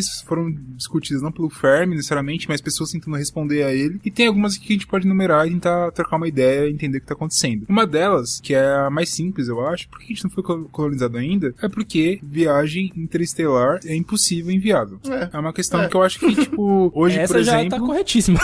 já tá corretíssima. A gente não Fechou, consegue. fechou. A gente sabe Terminou hoje, o cast? com a ciência que a gente conhece hoje, a gente sabe que a única forma de viajar longas distâncias no tempo hábil humano é com, com dobra espacial, coisa que a gente não tem como não fazer. tem ainda, certo? Mas Ainda. Ainda, não ainda. quer Mas dizer não que, que não é possível. Então, Mas, é, e pode ser também que seja impossível, a né? Enfim, pode ser que não dê mesmo, né? Que é a pode ser, fala. pode ser que não dê, mas tipo, essa é Mesmo com a questão. tecnologia mais fodida possível. Talvez. Papai, mas e, e com magia? Então, Então, aí é outro ponto. como não é existe magia, a gente vai pra outro ponto. Então, o primeiro é, não tem como você viajar pra outra estrela em tempo hábil, como a gente tá comentando aqui. O que a gente tem, por exemplo, são alguns. Tem algumas sondas que vão pro cacete, pra ficar quase em Plutão a porra da sonda lá, quase saindo da porra da, da galáxia que a gente mandou. Isso que é engraçado, né? Quase Plutão é aqui do lado, velho. Então, Exato, esse é que é o sistema ponto, né? solar, né? Sistema Exato, solar. pro sistema solar. é Tipo assim, cara, enfim, é muito, muito Tem uma longe, né, curiosidade cara? legal com isso, que nos anos 80, acho que foi até o próprio Carl Sagan que eu vi falando isso. A NASA montou um projeto pra ir até Saturno, né? A, a sonda, pra eles tirarem fotos e tal, as primeiras imagens. Só que dentro dessa sonda, e depois eles obviamente iam perder a sonda, a sonda ia embora. né, sistema solar afora. Então dentro da sonda eles colocaram um disco de ouro, Ouro, com... é isso mesmo. Era Sim. ouro, né? Que Era tinha... ouro, ouro. Bom, Tinha racionais, vinil. cara, racionais. Tinha músicas do Elvis, tinha algumas músicas da Terra, tipo, mensagens, coisas da Falta Terra. Eles colocaram. Tem um objetos. desenho, um desenho nosso, no desenho da gente. Enfim, é isso, cara. Eles, mandaram por quê? É isso, os caras vão Por embora. que não, né, cara? Porque não, a gente já vai perder essa porra, milhões de É, dólares que vão ser jogados fora, pelo menos a gente põe alguma coisa. Corno velho encontra essa merda lá longe. Outra coisa é que, tipo assim, beleza, então a viagem interestelar é possível, ela é viável, pode acontecer, mas os ETs não querem vir pra cá. Por qual motivo? Pode sei. ser, pode ser. um motivo ético, pô, eu posso viajar, mas eu não quero interferir em outra sociedade, Uhum. sei lá, por qualquer motivo que seja. Tem vários filmes, séries, livros, cara, quadrinhos que comentam sobre isso, enfim. Essa parada da, de não querer vir pra cá é muito legal porque eu acho que casa muito com outra discussão, que é normalmente quando você vê o povo achando que viu alienígena ou falando de alienígena, o alienígena é humanoide, né? E essa é uma aí volta pra tudo que o Brunão falou, tipo, primeiro que a gente imagina tudo que é igual a gente e a gente não tem prova disso, e segundo a gente imagina que a gente é super importante, né? Então, pô, de vez em quando eles existem e não estão nem aí mesmo. Mas é legal essa parada dos humanoides, que a gente absolutamente não tem prova, porque é aí que nascem ah, os papos dos reptilianos e Anunnakis, né? Que é claro que a gente tem como comentar nesse podcast que os ufólogos acreditam sinceramente. Tem alguns que acreditam em reptiliano, outros que acreditam em Anunnaki, outros que acreditam que é a mesma coisa. dois. Eu acho que é do diferente, Anunnaki hein? Eu acho pelo que é nome. Anunnaki é um nome que eu acho que É, pega eu, sou, mais. eu sou adepto É do legal, Anunnaki né? Também. Agora, tem um que eu não sabia, eu fui descobrir pesquisando. Você sabia que tem um alienígena que é o, entre aspas, o nórdico? Oxente. Que ele é, ele é um alienígena, ele vem de outro planeta, só que ele é loiro de olho azul. E é por isso que a gente chama de nórdico. Ah, tem essa parada aí de. Mas essa aí já entra na hipótese do, do bagulho mais genético, né? Que os alienígenas fizeram mais experimentos genéticos e aí entra essa parada. Também. Então, e, aí- é por isso que eu achei que é legal trazer agora, porque, pô, a gente não só se acha importante o suficiente pra receber uma visita, mas também que eles vão querer testar coisa na gente e se misturar entre nós, porque o- gente- lembrando que os reptilianos, eles passaram, eles quebraram a barreira da ufologia e eles entraram em todas as conspirações do mundo, né? É verdade, Porque eles estão entre a nós, galera né? Tipo isso. Coloca na política, nos, nos Illuminati, Isso tudo é, é, muito reptiliano. louco, né, cara? Mas, não, mas a rainha é da foda. Inglaterra, ela é, né? Quando você velho? bota Ah, reptiliano dentro de outra conspiração que o Illuminati, eu acho incrível, cara. Esse bagulho me pega sempre. Não tem, como, não tem- não tem como errar, cara. Não tem como errar. muito- E aí a grande parada é que o pessoal, tipo, os cientistas quando veem isso, eles falam, cara, a gente nem, a gente deu sorte de evoluir do macaco. Pode ser que tenha um planeta com todas as mesmas características que o cara evoluiu do cachorro, e seja outra pessoa totalmente diferente, cara. Vai E- ser muito mais amável, eu acho, né? muito provavelmente. tipo assim. Mas assim, é o tipo de coisa que é tão absurda que é por isso que eu, que eu falei pra, no começo do cast, que se você pesquisar um minuto, você desiste de ufologia na hora. Porque não faz sentido, cara. É, é ilógico. Mas tudo bem, vamos lá. vamos dizer que a gente é especial. que Vamos mais dizer. E o outro é que existem col- colonizadores, inclusive, então esses ETs eles viajam, eles colonizam outras civilizações do caralho, mas eles ainda não chegaram aqui, porque Ah. a Via Láctea está muito distante, quando você vai estudar astronomia, você percebe que a gente está bem longe do, do centro da parada, por A gente tá no exemplo. cantinho, né? É, e Pode fora crer. que a nossa nosso sistema solar também tá numa das rabetas da Via Láctea também, né? A gente não tá no centro, porque quanto mais no centro de uma galáxia, mais densa é a gravidade, maior as estrelas, mais difícil de ter planeta, né? Essas paradas. Exato, tem um monte de coisa. Outra possibilidade ainda é que, cara, não, beleza, esses colonizadores eles vieram pra cá, só que eles passaram, como a gente comentou já, numa época que não, não tinha como a gente registrar isso. Então, tipo, eles passaram aqui, sei lá, tinha um monte de homem batendo no. Ah, vai tomar no cu, porra. E, Aí, só, arrumaram, só, arruma- só arrumaram as pirâmides pra gente e foram embora. Exato. E aí tem também a teoria do Deus dos astronautas vem muito daí, né? Porque você pode ver, Sim. porque tem, claro, claro, a pirâmide e tal, que hoje em dia já tem vários estudos que falam, não, mas existe uma forma Pô. de fazer isso, etc e tal. Mas é, muita gente acha que, por exemplo, quando você vê pinturas rupestres, você fala assim, ah, tem uma pintura rupestre, tem a porra de um, de um triângulo preto lá, o cara fala que é uma espaçonave, é, ou é um anjo, é não sei o que lá. Então, eles vinculam a isso também, então pode ser que, tipo, eles vieram pra cá, a galera interpretou isso como uma deidade, alguma coisa assim, pintou na pedra lá e o caralho. E eles falaram, porra, isso aqui, foda-se, né? Foi embora. Ou eles vieram muito antes ainda e ninguém falou nada. Então, sei lá, vieram, tava um monte de dinossauro correndo lá, falou, pô, dinossauro, show. Aí foi embora. Ou eles vieram, não tinha nem nada, nem isso. Era Tinha só, só vulcão, falou, pô, vulcão pra caralho, vai tomar no cu e foi embora. Não tinha nem vida, por, por exemplo, tá ligado? Então, Eu acho, eu complexo, acho legal essa teoria, inclusive essa discussão. Acho que eram os deuses astronautas é, é uma isso é uma pergunta da hora pra caramba. E, e, puta, dá meses de conversa. É legal, Mas eu né? só queria comentar sobre isso porque a gente tá falando de pseudociência. E uma coisa que a gente falou muito no último podcast de pseudociência é que a galera de vez em quando se agarra a isso porque quer acreditar, porque gosta de acreditar numa parada, tá ligado? E aí eu acho que essa, essa, essa frase ela conecta alienígenas a uma parada que é tão pseudociência quanto, aliás, não é nem ciência, que é tão crença quanto que é religião, né, cara? A gente sabe que os religiosos, alguns, não tô falando de todos, tá? Eles gostam da ideia de que existe um ser super poderoso que cuida deles e, e escreve certo por linha torta. Então os ufologistas, eles também têm uma, uma classe de ufologistas que acha que é ótimo ter uma criatura super poderosa que tá olhando pela gente, entendeu? A gente comentou aqui, né? Vai que eles estão por aí olhando a gente faz tempo. Olha que gostoso, cara. Esse, Tipo, esse, inclusive, tem- é, o, é o próximo, é uma próxima hipótese que existe, que é chamada, inclusive, como hipótese do zoológico. Cara, Uau. eles chegaram,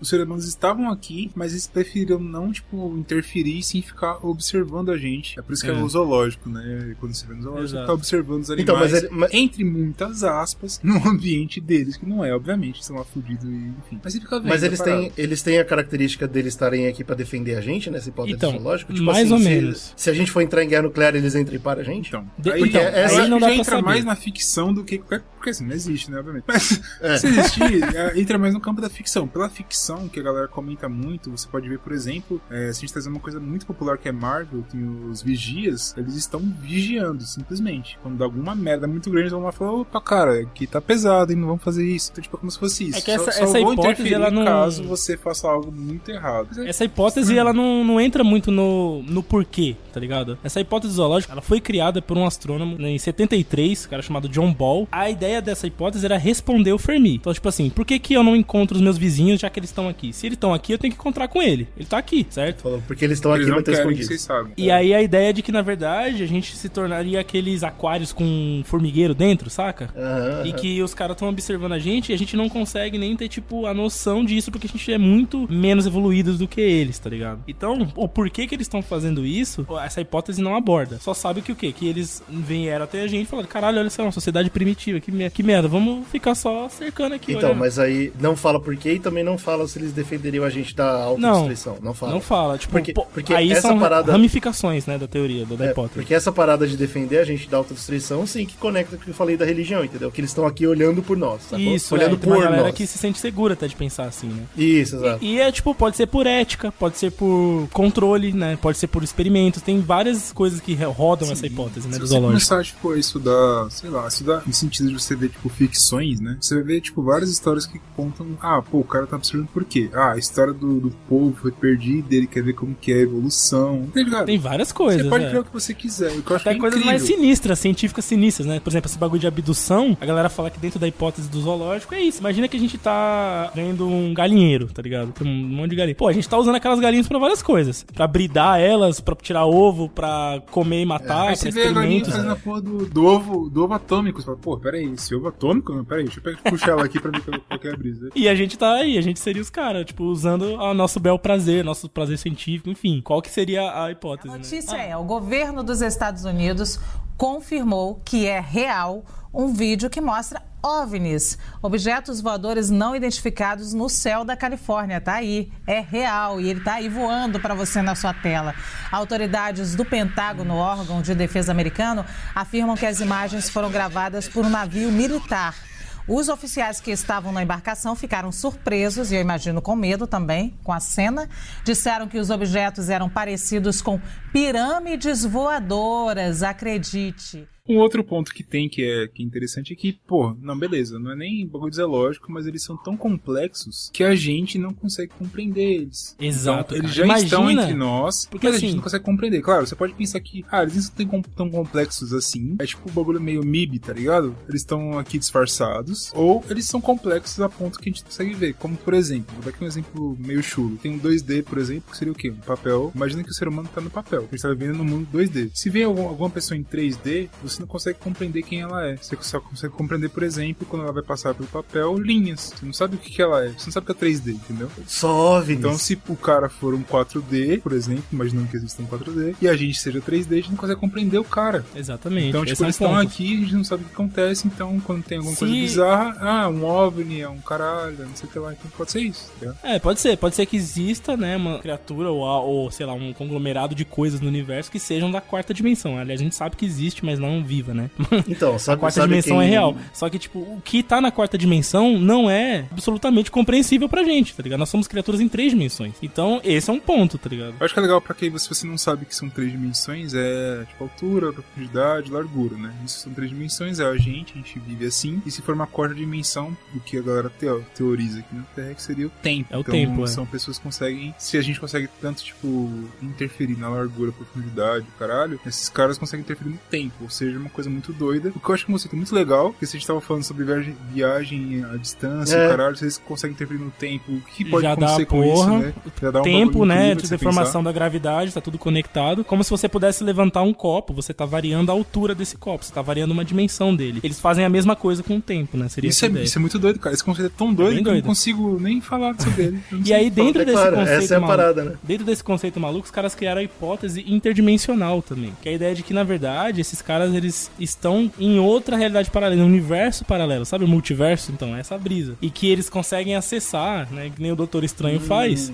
Vixe, aí é demais. Mudando as plataformas do, do multiverso. E aí a gente não tem. é, entra dentro dessa parada do- da complexidade exa- exagerada, né? Que o Bruno falou. A gente não conseguiria também interpretar isso, conectar com isso, entender essa porra. Porque tá muito além da nossa compreensão, esse bagulho. Mas agora que a gente falou desse negócio dos caras enxergarem a quarta dimensão diferente da gente, é óbvio que eu pensei em A Chegada, né, cara? Que, que eu acho que esse filme ele define muito legal. Tudo bem que as criaturas são tridimensionais, mas elas aprenderam a se comunicar usando a quarta. E eu achei isso Eu muito acho legal. que a, a pegada do, do- é mais sobre a com- comunicação, né? Tipo, como que eles se É, comunicam. sim. tanto que. Por que a gente pode chegar na questão agora e falar assim, pô, mas por que os caras mandaram um disco de ouro, de, de ouro com música? Porque a ideia do ser humano é que a música é uma coisa meio que universal. São sons, foda-se, tá ligado? Então são notas Uhum. que são meio que universais. Então se a gente mandar isso e algum ser bizarro de outro lugar encontre, por mais que ele não entenda eu falando I love you, sei lá que o Elvis provavelmente falou em alguma música, mas eles vão entender a música que tá por trás. Tá Eles vão ligado? entender a as nota dó, por exemplo. Porque a assim. nota dó nada mais é do que a vibração, né? Isso é Uma claro. vibração única, né? É. Tirando da interpretação que os caras estão na quarta dimensão, que aí eu sei lá que porra que seria. tá Não, aí ligado? já muda toda a interpretação É, de qualquer é, merda. Não faço ideia nenhuma. Mas assim, imaginando que eles sejam também em terceira dimensão, e o caralho, etc e tal. A Sim, música sim. seria uma coisa interessante pra eles entenderem. Puta, não sei se o os caras estão na Esse é um quarta passo, dimensão, cara. você já parou pra pensar se o cara tá na quarta dimensão, um disco que a gente mandou que é bidimensional, seria um ponto pra ele? Exatamente, tipo isso. Isso é doido, o cara. ponto- Eu não sei pensar Peraí, nisso, cara. Um, po- um ponto seria invisível? Não sei, Ah, cara. Eu não bicho, sei não se sei. seria invisível a eles. Porque assim, a gente vê, a gente vê o 2D e a gente vê um D também, que a gente vê como um ponto no 1D. Mas certo? a gente não vê o 0D. Isso. É, não, né? mas 0D também não existe, é. É. Se o cara é Pô, um ei. 4. É, não faça- Mano, isso que é o foda, porque eu não faço a É mínima loucura. ideia. não sei, É cara. loucura, é loucura total essa porra. Mas acho que um ponto que você pode colocar como certo pra preparar a gente, como diz o doidão lá, É, é, isso. é você se utilizar de constantes da natureza mesmo, né? Que é esse bagulho que a música é a ideia, né? Sim, pra que é o que tentar a gente deixar conhece. uma- um rastro, né? Mas eu É, acho, eu ondas acho- de rádio, esse tipo lá, de eu acho- coisa. eu acho muito doido essa parada, cara. Eu acho que é.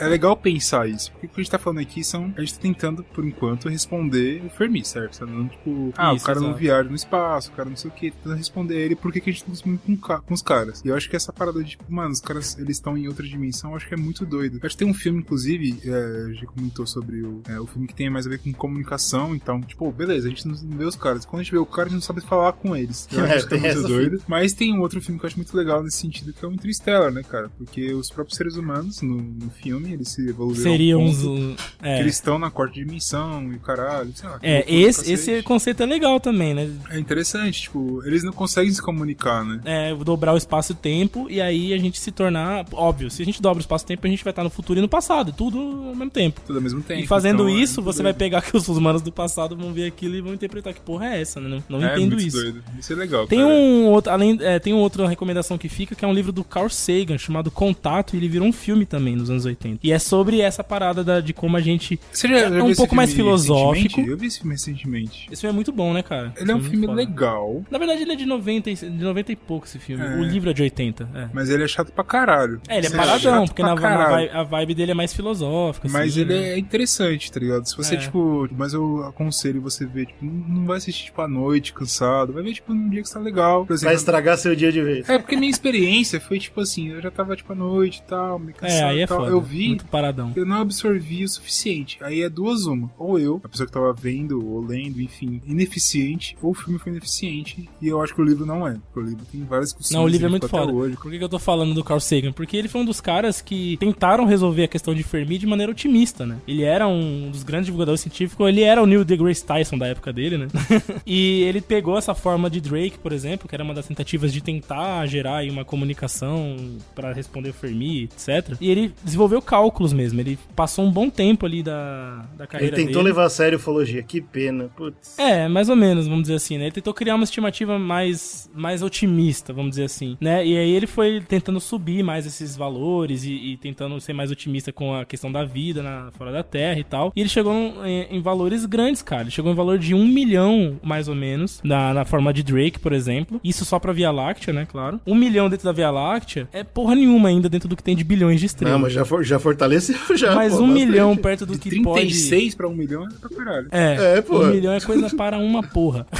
então ele que dizia isso, né? Tipo, porra, tá aí, os caras estão aí, só que a gente não vai conseguir provavelmente comunicar, porque um milhão ainda é difícil, não sei o que, mas tá aí e tal, não sei o que. E por outro lado, outros cientistas da época, como o Frank Tipler e o John Barrow, que eram outros é, astrônomos famosos e tal, eles também tentaram levar a sério essa fórmula, só que eles chegaram em um valor ridículo, tipo, menos que um, tá ligado? É, isso aqui é mais possível, inclusive. Porque eles foram muito mais é, categóricos ali nas dificuldades, né, da existência da vida, dificuldades da tecnologia, enfim, eles foram colocando essas, esses parâmetros mais pra baixo, vamos dizer assim, e falaram, cara, de duas uma, ou não dá mesmo, ou essa equação do Drake pode jogar fora, porque, né, tipo, não, não serve pra porra nenhuma. Mas é isso, é tipo, mesmo quando você tenta olhar pra um, pra um lado positivo, um lado negativo, enfim, a coisa destoa muito, né, isso que é complicado da- da- de responder o Fermi, tá ligado?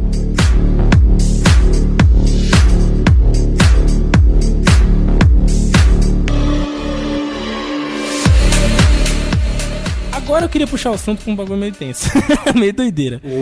Porque assim, sexy. uma das hipóteses que existem, e essa hipótese eu fui, me fiquei muito impressionado com o fato de que ela é bastante difundida, eu não sabia, é a parada de que, na verdade, isso tudo trata-se de algo mais sobrenatural, saca? Faz sentido, né? Igual o- a astrologia. Só que mais É. ainda. Porque a astrologia é um bagulho, tipo, em vários momentos a astrologia acaba sendo sobrenatural em alguns pontos, né? Mas é. É, as pseudociências, como todas, elas acabam caindo pra esse lado. Acabam, é, porque aí você desvincula total com método científico e você pode, né, ter um pouco mais de liberdade de, de abrir o leque da, da sua crença e tal. Mas a ideia, tipo, é de que, na verdade, o que a gente tá vendo são interpretações nossas do, de algo sobrenatural. Aí você pode, tipo, colocar que as próprias mitologias e lendas e tal são interpretações dessa, dessa parada, né? Você pegar, por exemplo, gregos falando dos deuses e tal, eles podem ter visto coisas sobrenaturais ali que eles tentaram explicar aquilo daquela forma com Ah, Agora eu entendi o que você tá falando. Por exemplo, vamos dizer que, na verdade, o que existe mesmo é fada, certo? Existem fadas. E aí, os romanos viram fadas e confundiram e falaram que eram deuses. E hoje em dia a gente vê fadas e, e confunde, acho que alienígena. É essa Por ou exemplo, por exemplo, essa é uma Ah, parada. que legal. né? Ok, eu gostei.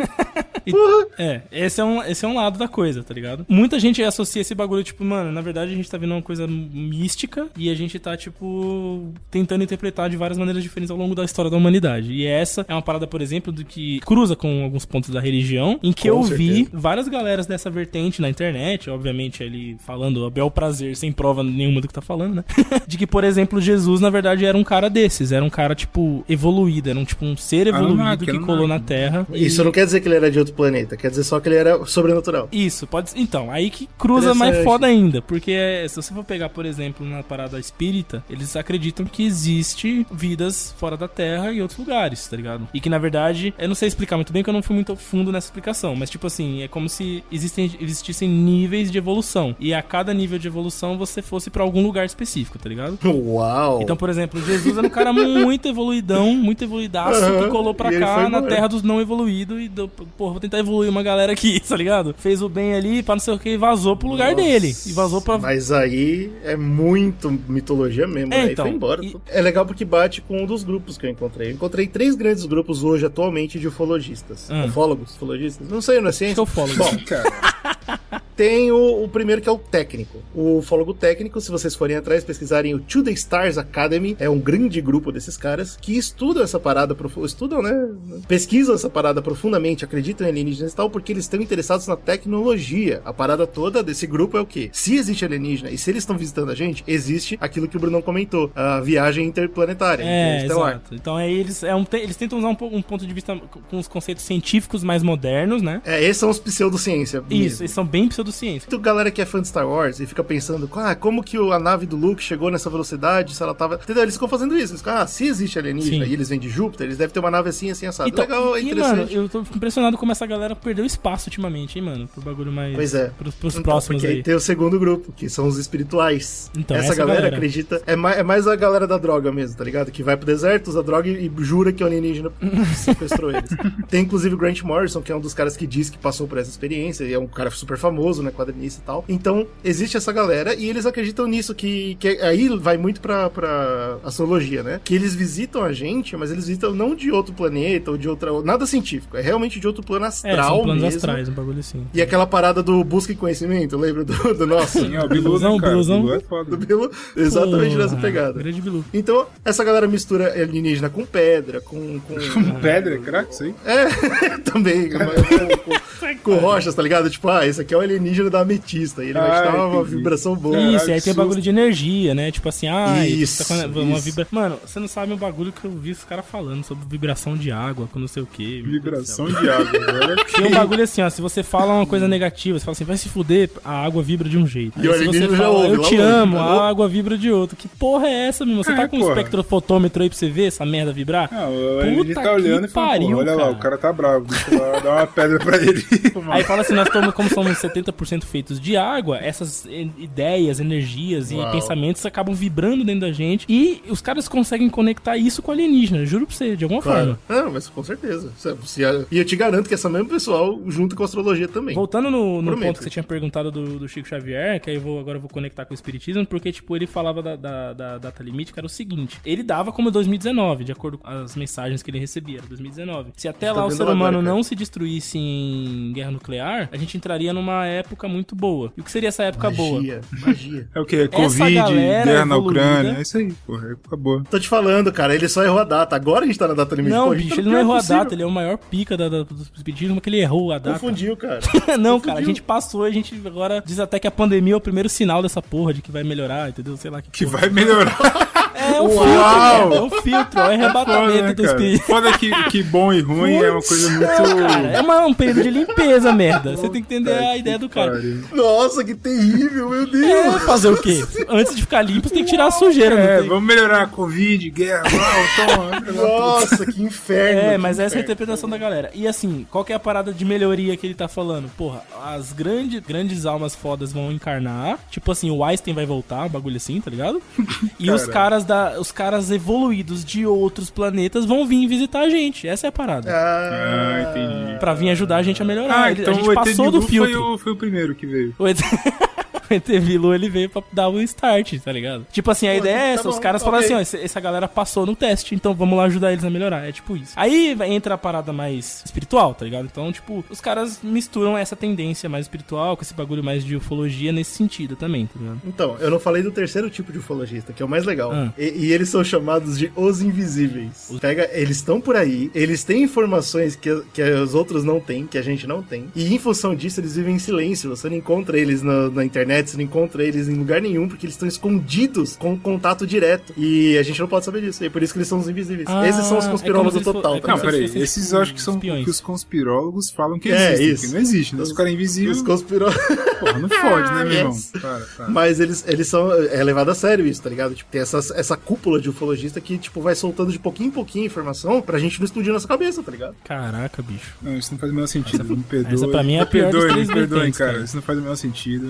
Isso é loucura da cabeça das pessoas. Bruno é muito Eu preconceituoso. sou, eu sou não. Agora Agora eu vi que eu sou mesmo. Bom, tem uma outra teoria também, essa também é um pouco mais, vamos dizer assim, cética, tá ligado? É uma hipótese mais cética, de que na verdade tudo isso, não só as avistações de OVNIs, mas também essas paradas sobrenaturais e, e mais paranormais, enfim, na verdade são é, sugestões hipnóticas ou é, experiências psicológicas, tá ligado? Enfim. É, essa aí, infelizmente, tem muita verdade. Então imagina nisso, o seguinte, imagina que o Bruno é, é problemático da cabeça. Opa, esse sou eu. Caramba, você pegou Vocês esse. imaginavam? O Bruno, É, não tem, o Bruno tem umas visão doida dele, porque ele tem ali uma esquizofrenia, vamos supor. Então o Bruno vê um bagulho e ele fala, caralho, já interpreta isso como o que ele viu na TV, o OVNI, tá ligado? E aí fala, porra, eu vi, então eu vi, então eu sei, eu, eu sei, eu vi um ET também, tá ligado? Então, tipo, é como se fosse um efeito cascata, saca? Tem uma conexão direta com os Greys. E agora que eu queria falar dos Greys, que são o tipo mais famoso de alienígena, inclusive. que são aqueles pequenininhos sem pelo, né? Com cabeção. Puta que pariu, velho, pequenininho sem pelo. Olha isso daí, porra. Você fala Parece isso pro um- Freud, eu acho que o Freud ia ficar surtado.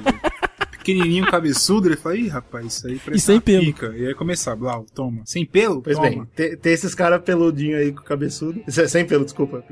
cabeçudo. E aí diz que eles têm olhos com efeitos hipnóticos, né? Então quando eles te olham com aqueles olhos gigantes, você fica travado e eles vão e fazem a farra com você que eles querem fazer. Aí que é que é curioso, porque é isso que o Slow falou, olha só que legal. Que, ó, legal não, é péssimo. Normalmente, a galera que falava nos Estados Unidos, agora tem muito menos, né? Mas a galera que falava que tinha encontro com os Greys, eles eram encontros traumáticos que normalmente envolvia violência e estupro. Ah, meu Deus, cara. Então, é, não é um pulo absurdo fazer esse, isso que o Slow É, falou. Falou, é. mano, essa galera passou por uma situação terrível, algu- alguém fez algo terrível com essas pessoas, e ao invés de lidar com isso, foi mais confortável pensar que foi um alienígena, tá ligado? Pode É, ser, pode pra ser. essa pessoa, de- ela tá errada, não, cara. Eu acho que ela tá fazendo Não, o trabalho dela agora. Fala, pô, bicho, entendeu? O, o- o que enfiaram no meu cu foi uma sonda. É melhor pensar assim Uau. do, do que você, entendeu?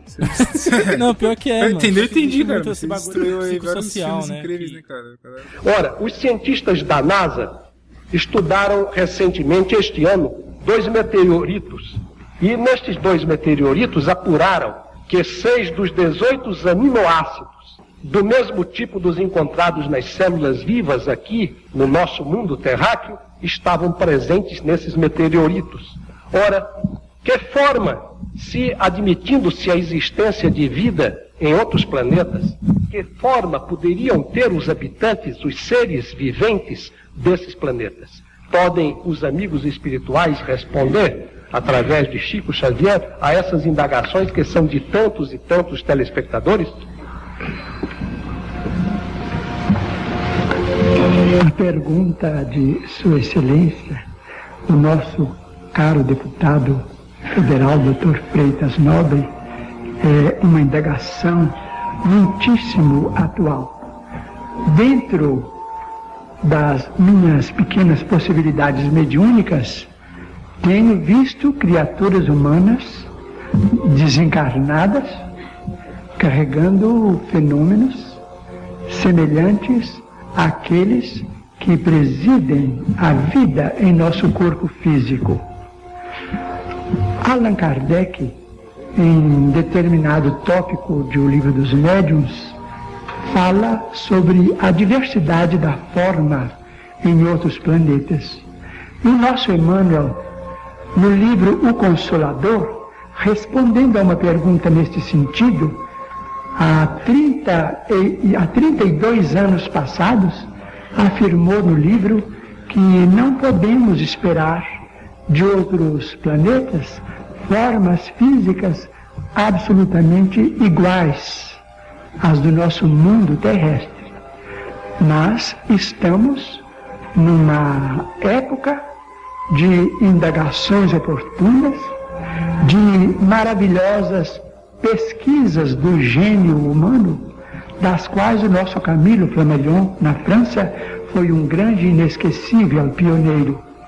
Esperemos que a ciência se pronuncie e que nós possamos, do ponto de vista espiritual, pesquisar de nossa parte e estudar tanto quanto possível as ocorrências da sobrevivência humana para lá da morte física, com os resultados, as consequências da vida que tenhamos empreendido neste mundo. E aí vem a, a fita do, do vídeo, né? Eu imagino que vocês dois já viram, eu tenho certeza que quem tá ouvindo esse podcast já viu, que é o, o vídeo mais famoso e mais horroroso da ufologia, que é a autópsia de um alien. Você já viu essa porra? A autópsia Passou do Brady. ratinho, Ah, já vi essa porra. Claro. É, é bem famosinha na internet. ó. Então, e é engraçado que esse vídeo foi popularizado nos Estados Unidos, mas era um vídeo britânico. Inclusive, o cara que fez chegou a público e falou: galera, eu que fiz, tá assim, ó, eu fiz desse jeito. É, bem legal, Foi bem fake, legal. Mas eu me diverti, foda-se. Só que mesmo assim, até Ainda hoje tem né? galera que fala que esse vídeo não é real, porque, ele, porque o, o criador mostrou como ele fez. Só que ele, na verdade, é uma recriação de um vídeo real que foi destruído pelos Estados Unidos. Nossa, esses caras vão longe, hein, mano.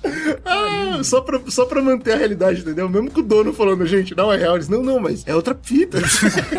e acredita É porque nessa esse porra cara até aí, hoje. ele é um ufólogo invisível. Ah, é Entendeu? verdade. O cara é invisível, ele não pode falar, mas a gente pode. A última hipótese que tem, a gente falou de várias aqui, de, né, loucura, seja uma coisa psicológica, seja, enfim, coisas que são científicas e talvez não tenham possibilidade, como o cara não pode viajar e o caralho e tal. Tem uma, essa daqui talvez seja mais aterrorizante, eu acredito eu, que é porque existe um grande filtro. Então, Essa os- teoria é muito legal, inclusive, cara. eu acho muito É, eu foda. gosto dela. Eu acho que o conceito dela é legal de a gente trocar ideia. E ela é a que mais ameaça a gente. Se a gente pensar em algumas outras, por exemplo, ah, não tem como viajar é, pelo espaço. A gente não descobriu isso ainda, talvez, a gente vai descobrir, mas por enquanto a gente não consegue fazer, certo? Uhum. ah, a gente consegue ir pra Lua. Parabéns, mas, porra, não tem ninguém na Lua, tá ligado? Porra, Lua, né? Tá na Quintal casa do do caralho. lado, E como que a gente caralho. chega lá, entendeu? Esse que é o ponto. então, beleza, a gente não descobriu ainda, mas até o que a gente sabe a gente não consegue fazer. E esse pode ser um filtro. Então, a ideia do grande filtro é que existem filtros que pode ser que eh, a gente não é visitado porque tem filtros que impedem isso, como por exemplo a viagem. A viagem entre espaço Isso. pode ser um filtro. Outro filtro Os, pode os ser. filtros seriam, tipo, fatores limitantes, né? Exatamente. É, é. Então, um deles pode ser, por exemplo, a criação de vida. É, Isso. E esse é Esse um é que um tá filtro, bem discutível, porque, por exemplo, a gente consegue. Já tem galera falando, não, porque tem, teve vida em Marte, teve não sei aonde e tal, enfim. Então, esse eu acho que é o, é o, mais, é o mais próximo que a gente fala, não, esse não é um filtro que parou a galera. Então, a vida acontece no espaço é, e tudo bem. Por mais que a gente levou um tempo de vida, tudo bem. Agora, um outro filtro que pode ter acontecido, por exemplo, é a vida inteligente. Beleza, então tem É, vida no espaço, show de bola, parabéns pra todo mundo, tem um milhão de vidas lá no espaço, beleza. É, Mas Vários dinossauros, né? Um monte de dinossauro. um dinossauro Mas é ou um monte de bactéria. Uma É. coisa que eu tava vendo até de alguns cientistas comentando é o tempo que a gente levou pra desenvolver a mitocôndria e a célula, ou não sei o que lá, coisinhas pequenas que foram desenvolvidas, organelas e tal, que são mais comuns. É, a galera já sabe hoje que elas vieram de várias formas, entendeu? Tipo, ah. Pode crer, a mitocôndria foi sorte. tinha Exato, e a mitocôndria é uma parada que assim, cara, pelo que a gente total. sabe, foi uma coisa que aconteceu uma vez só e demorou muito tempo. Exato, Pode uma probabilidade acontecer. sinistra, Tipo, bizarra a aconteceu. probabilidade é muito baixa Que e você precisa de um, de um pedaço de terra muito grande, né? Um, um planeta lá, que ele ficou muito tempo sem, se- sem se fuder. Igual a Terra É, teve, pode tipo, bilhões, um bilhão de anos. Sem sei se lá, fuder um que você fala sem interferência externa, né? Exato, Porque, sem tipo, ter, tipo, a Terra, ela te... meteoros fudendo, sem É, ter terremoto o tempo todo. Bagulhos catastróficos, ter- né? Exatamente. Porque a Terra era um lugar desgraçado antigamente. Era né? desgraçado. Ficou Mas graças a isso tempo. também que, que fervilhou até sair o primeiro bagulho, né? Chacoalhou tanto que criou a mitocôndria. Aí você imagina, pô, então peraí, isso é um filtro pesado, então quer dizer que pra outro planeta que tem que estar perto do Sol, naquela distância, piriri, pororó, que a gente já comentou, além disso tudo, ele tem que ter, sei lá, mais de um bilhão de anos, tranquilo. Uhum. Aí fácil, talvez tá venha a mitocôndria, que é uma coisa que a gente sabe que faz mamíferos grandes, por exemplo, ou é, animais grandes e o caralho e tal, e, enfim. Então é uma coisa É, que você é complexa. precisa de um, de um aparelho celular mais potente ali, né? Com, com energia rápida pra você conseguir criar Exato. estruturas maiores e tal. Agora, Então- olha que interessante, tá rolando a teoria, é aí, teoria que eu digo da, da galera da NASA, que eles estão com medo de a primeira vida de Marte ter sido sem querer colocada pelo ser humano. Meu Olha amigo, aí parabéns, hein? Existe, Aí eu gostei. Existe aí eu gostei. uma, uma O que eles fizeram? Pegaram um balão com talvez- hélio, pau, soltou, o bagulho foi pra Marte? Que é Não, essa? porque, tipo, pode ser que a gente tenha levado coisas contaminadas com um micro-organismo pra lá. Essa que é a parada. isso faz total sentido. Eram, eram os deuses Os, astronautas. os fungos, E a gente, bactérias nós, somos os deuses, cara. Caramba. Foi Exato, junto, sim. cara. Você já viu pra onde um fungo viaja? Como ele viaja? P- Pelo vento, É, o no fogo não tá nem aí, o fogo não tá nem É, aí. filha da não puta caiu avião, na porra de uma sonda que no- tá lá. Caralho, e e que talvez, se a gente encontrar um micro-organismo em Marte, tem que ver primeiro se ele não é contaminação nossa. Olha que merda. É, você não fudeu, né, cara? É isso. Quer, daqui, quer dizer que daqui a um bilhão de anos, quando eles forem a gente, né? Eles vão falar, puta, de onde será que veio a vida? Que a Terra vai ser só um pedaço de bosta, né? Ah, pô, de onde? Porque na vida não é, não é possível que tinha na Terra, né? A Terra sempre foi um pedrão. Desde que a gente conhece a vida, a vida. Pô, que legal, acabou interessante. de matar a ufologia. Mas a Boa. parada, tipo assim, existe isso, pode ser que esse seja um grande filtro, então pra você virar uma vida complexa, um grande filtro, ou pra você virar uma vida com inteligência e consciência, seja outro grande filtro. Então beleza, a gente conseguiu fazer uma vida complexa. Mas e pra gente conseguir virar uma, uma vida consciente que sabe que está vivo como seres humanos, por exemplo? Pode ser que seja Pode outro filtro. Então é outra coisa que pode ser que não aconteça. Então vai supor que a gente chega num planeta, ah, a gente conseguiu viajar, show de bola, chegamos longe pra caralho. E aí tem lá um cachorro. Fala, beleza, é isso, um cachorro, é isso, já era. É foda. Então, Ele não passou você por tá esse falando filtro. aí uma Então, esse porrada de filtro Se seja, todos, seja uma coisa pare, né? Parada. se todos esses filtros que você tá falando aí, tipo, forem aplicáveis, cara, a probabilidade vai, vai ficando bizarra de pequena, né? De, de, Claro, de, de ter, certeza. né? Então são Porque é filtros. muita coisa. É, então, porque é, é, pra, pra quem não tá entendendo, parece que a gente tá falando, tipo, qualquer coisa, né? Esses filtros, eles propõem que não é natural isso acontecer. É, não é tão que, simples tipo, assim. A É, partir do exato. momento que tiver uma, uma forma de vida complexa, obrigatoriamente, mais cedo ou mais tarde, ela vai virar inteligente. Exato, não tem talvez isso. não, que talvez tem um filtro é. aí. Aqui aconteceu, A gente não mas não em outros lugares. Então por Exato. isso que a gente nunca foi visitado. Que não tem vida inteligente além É. da gente, tá ligado? Sim, Isso sim. é uma parada. Então, tipo, mas beleza, vamos supor que nenhum desses são filtros. Isso não é nenhum filtro. Pô, beleza, isso acontece, é normal no universo ter vida inteligente. Por que, que a gente não é visitado? E aí vem um Hum. ponto que eu deixa a galera meio maluca. Pode ser que o filtro ainda não aconteceu. E Aí. isso é uma coisa que deixa a gente meio travado. Se o filtro não aconteceu, qual será o filtro? Qual é o filtro, né? Se o Puta, filtro fudeu. não é, por isso que eu tô falando que como o GG comentou uma coisa parecida, eu falei, segura aí. Por quê? Pode ser que o filtro seja nenhuma civilização, é, em nenhum lugar do, do universo, consegue sobreviver ao tempo que está hoje. Então sempre chega um momento em que ela se autodestrói. Que o que Exato, a gente tá a vivendo, extinção tipo, acontece. Guerra nuclear, por exemplo. Ah, então a civilização vai, vai desenvolvendo, desenvolve o rádio, desenvolve não sei o que, né? Descobre a energia atômica e ela se destrói. Pode ser que esse seja o filtro. E a gente não chegou nele ainda. Isso é Uhum. doido, mas a gente tá muito perto. então isso Não, é uma coisa que exemplo- deixa você um pouco travado, porque os outros filtros a gente passou por eles todos. Então, o que que trava muito, eu vi muitos, muitos cientistas ou pessoas comentando sobre isso, na internet você encontra pra caralho, você encontra artigos também, é que o maior terror pro ser humano deveria ser encontrar vida fora da Terra. Se ele encontra vida fora da Terra, quer dizer que, pô, é possível ter vida. Então esse não é o filtro. O filtro a gente vai chegar ainda, fudeu. Nossa, que assustador. Tá ligado? e é legal porque se, se você pensar bem, a ameba nunca vai pensar que o próximo filtro dela é se tornar inteligente. Exatamente. Ou complexo. Exato, a gente Então, nunca pra vai gente, é, prever, né? O que é o pra próximo gente é filtro. absolutamente impossível prever qual que é o próximo. Exato. Esse próximo filtro é Que tipo, legal. ninguém se encontrou porque ele se autodestrói. É foda porque, é claro que é meio óbvio que o ser humano, né, quando você para pra pensar, a humanidade vai acabar um momento ou outro. A não ser que ela consiga ir pro espaço, certo? Isso, se ela não for pro exato. espaço, ela vai se acabar, porque, enfim. se você Primeiro a gente vai destruir o planeta, né? É, tem um monte de coisa, mas se for ver gráficos. por Vários exemplo, fatores. Nem pensando em guerras e coisas assim, gráficos de consumo de energia, o que a gente tá consumindo de energia hoje, pegando um gráfico pra se estender, é tipo daqui, sei lá, 2500, por exemplo, a gente já fudeu, a gente não tem mais como pegar energia. Não, da mas olha só, tá esse ainda é um bagulho que a gente vai. é, assim, talvez não seja um fator limitante de extinção, mas seja um fator limitante de mudança da sociedade. Então, por Exato. exemplo, se a gente, ou pelo se a gente ou perde hoje. ou mudança de tipo sair da Terra e ir para outro lugar E, tipo, Então, é isso, é. tá? Ou se a existe um gente grande volta filtro, pras esse é o cavernas- fim da Terra? Pode ser? Pode ser. Então, às vezes é, É é isso. Às vezes a regressão é o filtro também, tá ligado? Tipo, a gente volta pras cavernas, porque não tem mais Exato. planeta e pra aguentar, tá pra ligado? coisa. É impossível você colonizar outro planeta. Ponto, acabou. Exato. É. Pronto, ponto final. Você sempre consome energia mais do que, do que você, você consegue. Fala, fudeu, acabei com o planeta, ou eu vou morrer junto com o planeta, ou vou ter que regredir. Enfim, é um filtro. E esse filtro eu acho que é muito doido. E é uma discussão que eu acho legal, cara. Eu acho que esse grande filtro, você pensar nisso é muito doido. Porque você fala, cara, é, se a gente não chega no grande filtro, aonde que a gente vai? E a gente não sabe. E é, é foda pensar nisso. Porque é uma, é uma questão completamente filosófica, né? Nem muito, nem muito É científica. Né? A gente pode usar a ciência por trás pra tentar raciocinar. A gente vai acabar e não vai demorar Acabou. E é doido, cara. Você fala, caralho, esse é o filtro, a gente tá fodido. É muito doido. Nossa, o filtro é depressão. Eu acho que é isso. Ou é isso, né, cara? É um outro, outro filtro interessante. Puta, tá aí, tá bom. E aí a gente já perdeu essa, né? Porque obviamente já A gente foi. perdeu com Tá certeza. legal. É. Tá bom. A teoria do grande filtro tenta explicar por que a Terra seria o único planeta com vida inteligente em um universo tão vasto. O grande filtro representa um obstáculo extremamente difícil ou impossível para a vida superar. Outros planetas podem ter encontrado seu destino no grande filtro e a vida neles foi completamente extinta. Esse obstáculo pode ser a própria origem da vida. Se ela for extremamente rara de começar, a Terra pode ter sido o único planeta a ter conseguido. Ou pode ser que a vida não seja assim tão rara, mas ela sempre foi destruída nos primeiros estágios de formação antes que atingisse o nosso grau de inteligência. E nós somos simplesmente os primeiros a aproveitar as condições ideais onde eventos de destruição em massa são mais raros. Ou pode ser fácil chegar no nosso grau de inteligência, o problema é ir além e chegar ao ponto de colonizar a galáxia. Ele pode ter destruído as civilizações inteligentes antes de chegarem nesse ponto.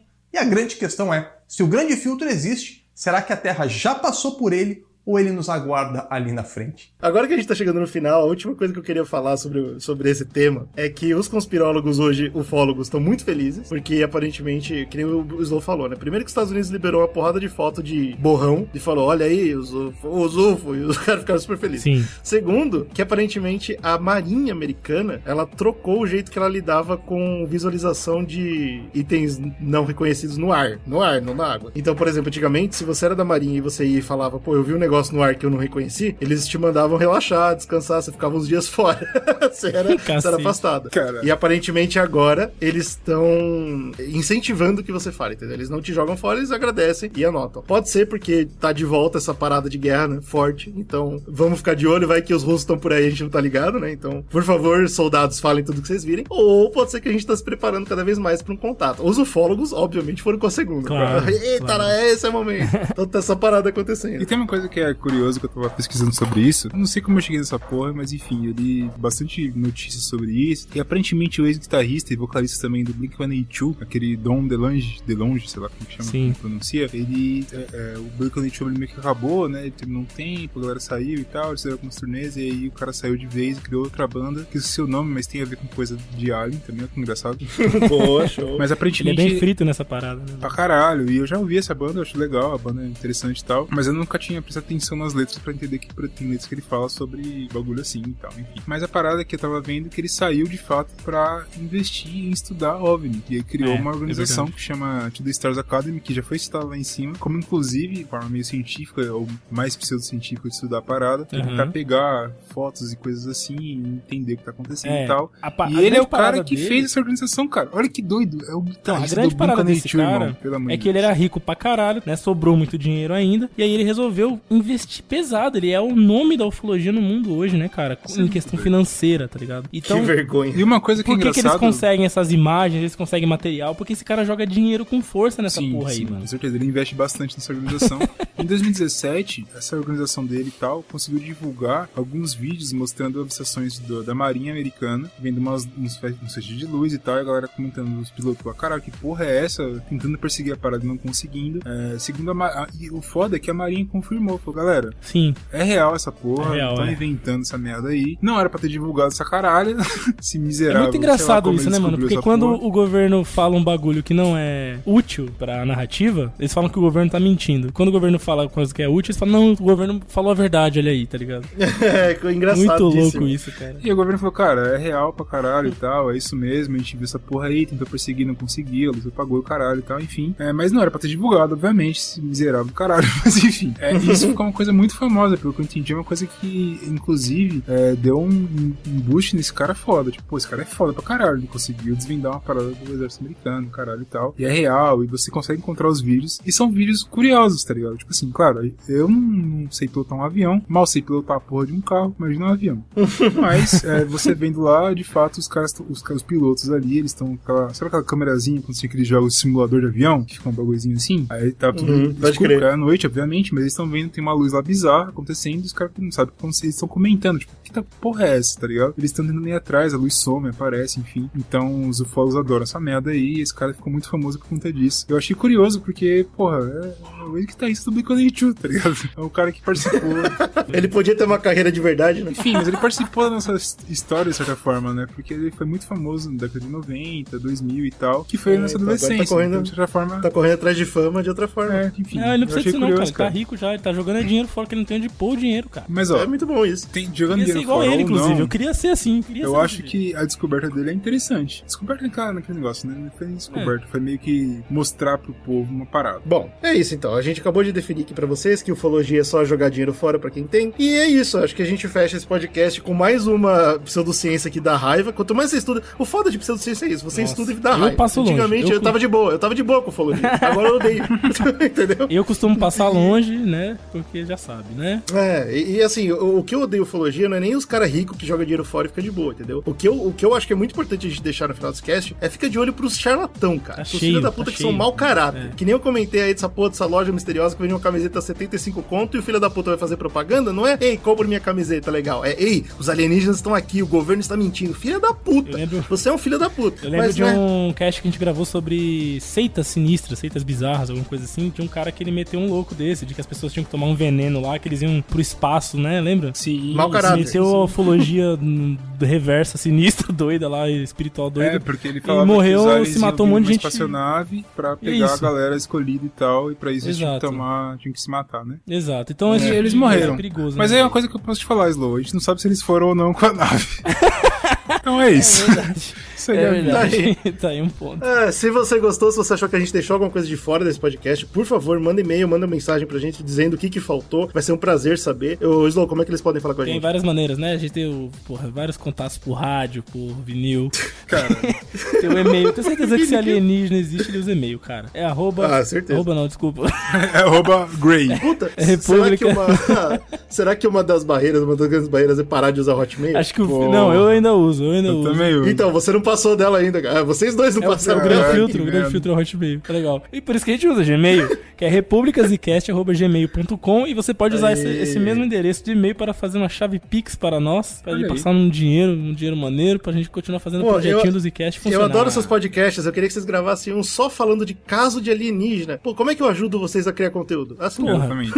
É a a gente que a gente vai conseguir desenvolver mais conteúdo, né? Investir mais nisso e fazer mais pra vocês. Vocês também podem seguir a gente em todas as redes sociais. A gente tá no Instagram, tá no Twitter. Todos os links estão no post, é muito fácil. E também tem as nossas plataformas de vídeo, né, cara? Que a gente lança conteúdo toda semana, que é o YouTube, que é Zcast o canal, e tem o nosso Zcast Underline Podcast na Twitch, com live semanal, tá tendo live pra Toda caralho. quarta-feira, cara. E toda sexta, quase, Eventão né? do Oscar rolando nas duas plataformas, então, mano, é muita coisa pra No vocês YouTube lá. tem vários Sigam. vídeos a gente tentando acompanhar quais são os principais filmes do Oscar nesse. E é claro, né? Se você é um cara que já escuta esse cast há muito tempo, você sabe que a gente gostava, já fez muito conteúdo de cinema, né? E a gente curte pra caralho, a gente ainda faz. No YouTube tem bastante coisa sobre cinema ainda, e quadrinhos e coisas assim. E a gente tá fazendo um acompanhamento com todos os filmes, cara. Então, tipo, se você é um cara que gosta de cinema também pra caralho, quer saber quais filmes que você acha que vale a pena ou não, ou qual- o que, que tá acontecendo no Oscar, porque é uma coisa que se você não é um iniciado ali, né? Se não acompanha esses eventos e tal, premiações, você não tá muito por dentro e tal, a gente meio que faz ali um, um resumo e traz os principais filmes pra você poder assistir. E quase todos que a gente já falou já tá bem disponível pra você ver, seja em streaming, seja no cinema e tal. Então vai lá, dá uma olhadinha pra ver se você curte ou não, que eu acho que é- vai ser interessante. É isso. Lembrando que vocês que estão na Berlinda agora, porque é menos de 1% do nosso vídeo de podcast que vem no nosso YouTube.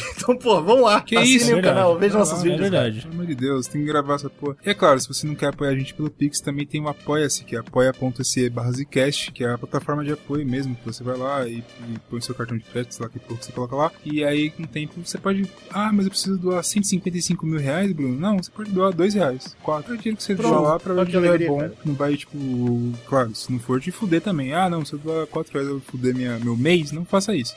Não Mas, faça cara, se não for fazer seu mês, se puder doar um dinheirinho, vai ser bom porque a gente pode tanto investir em equipamentos quanto softwares e coisas que vão ajudar a gente a produzir conteúdo. Então vai lá e ajuda, pelo amor de Deus. Ah, o conteúdo que você ama e nos amem. Exato.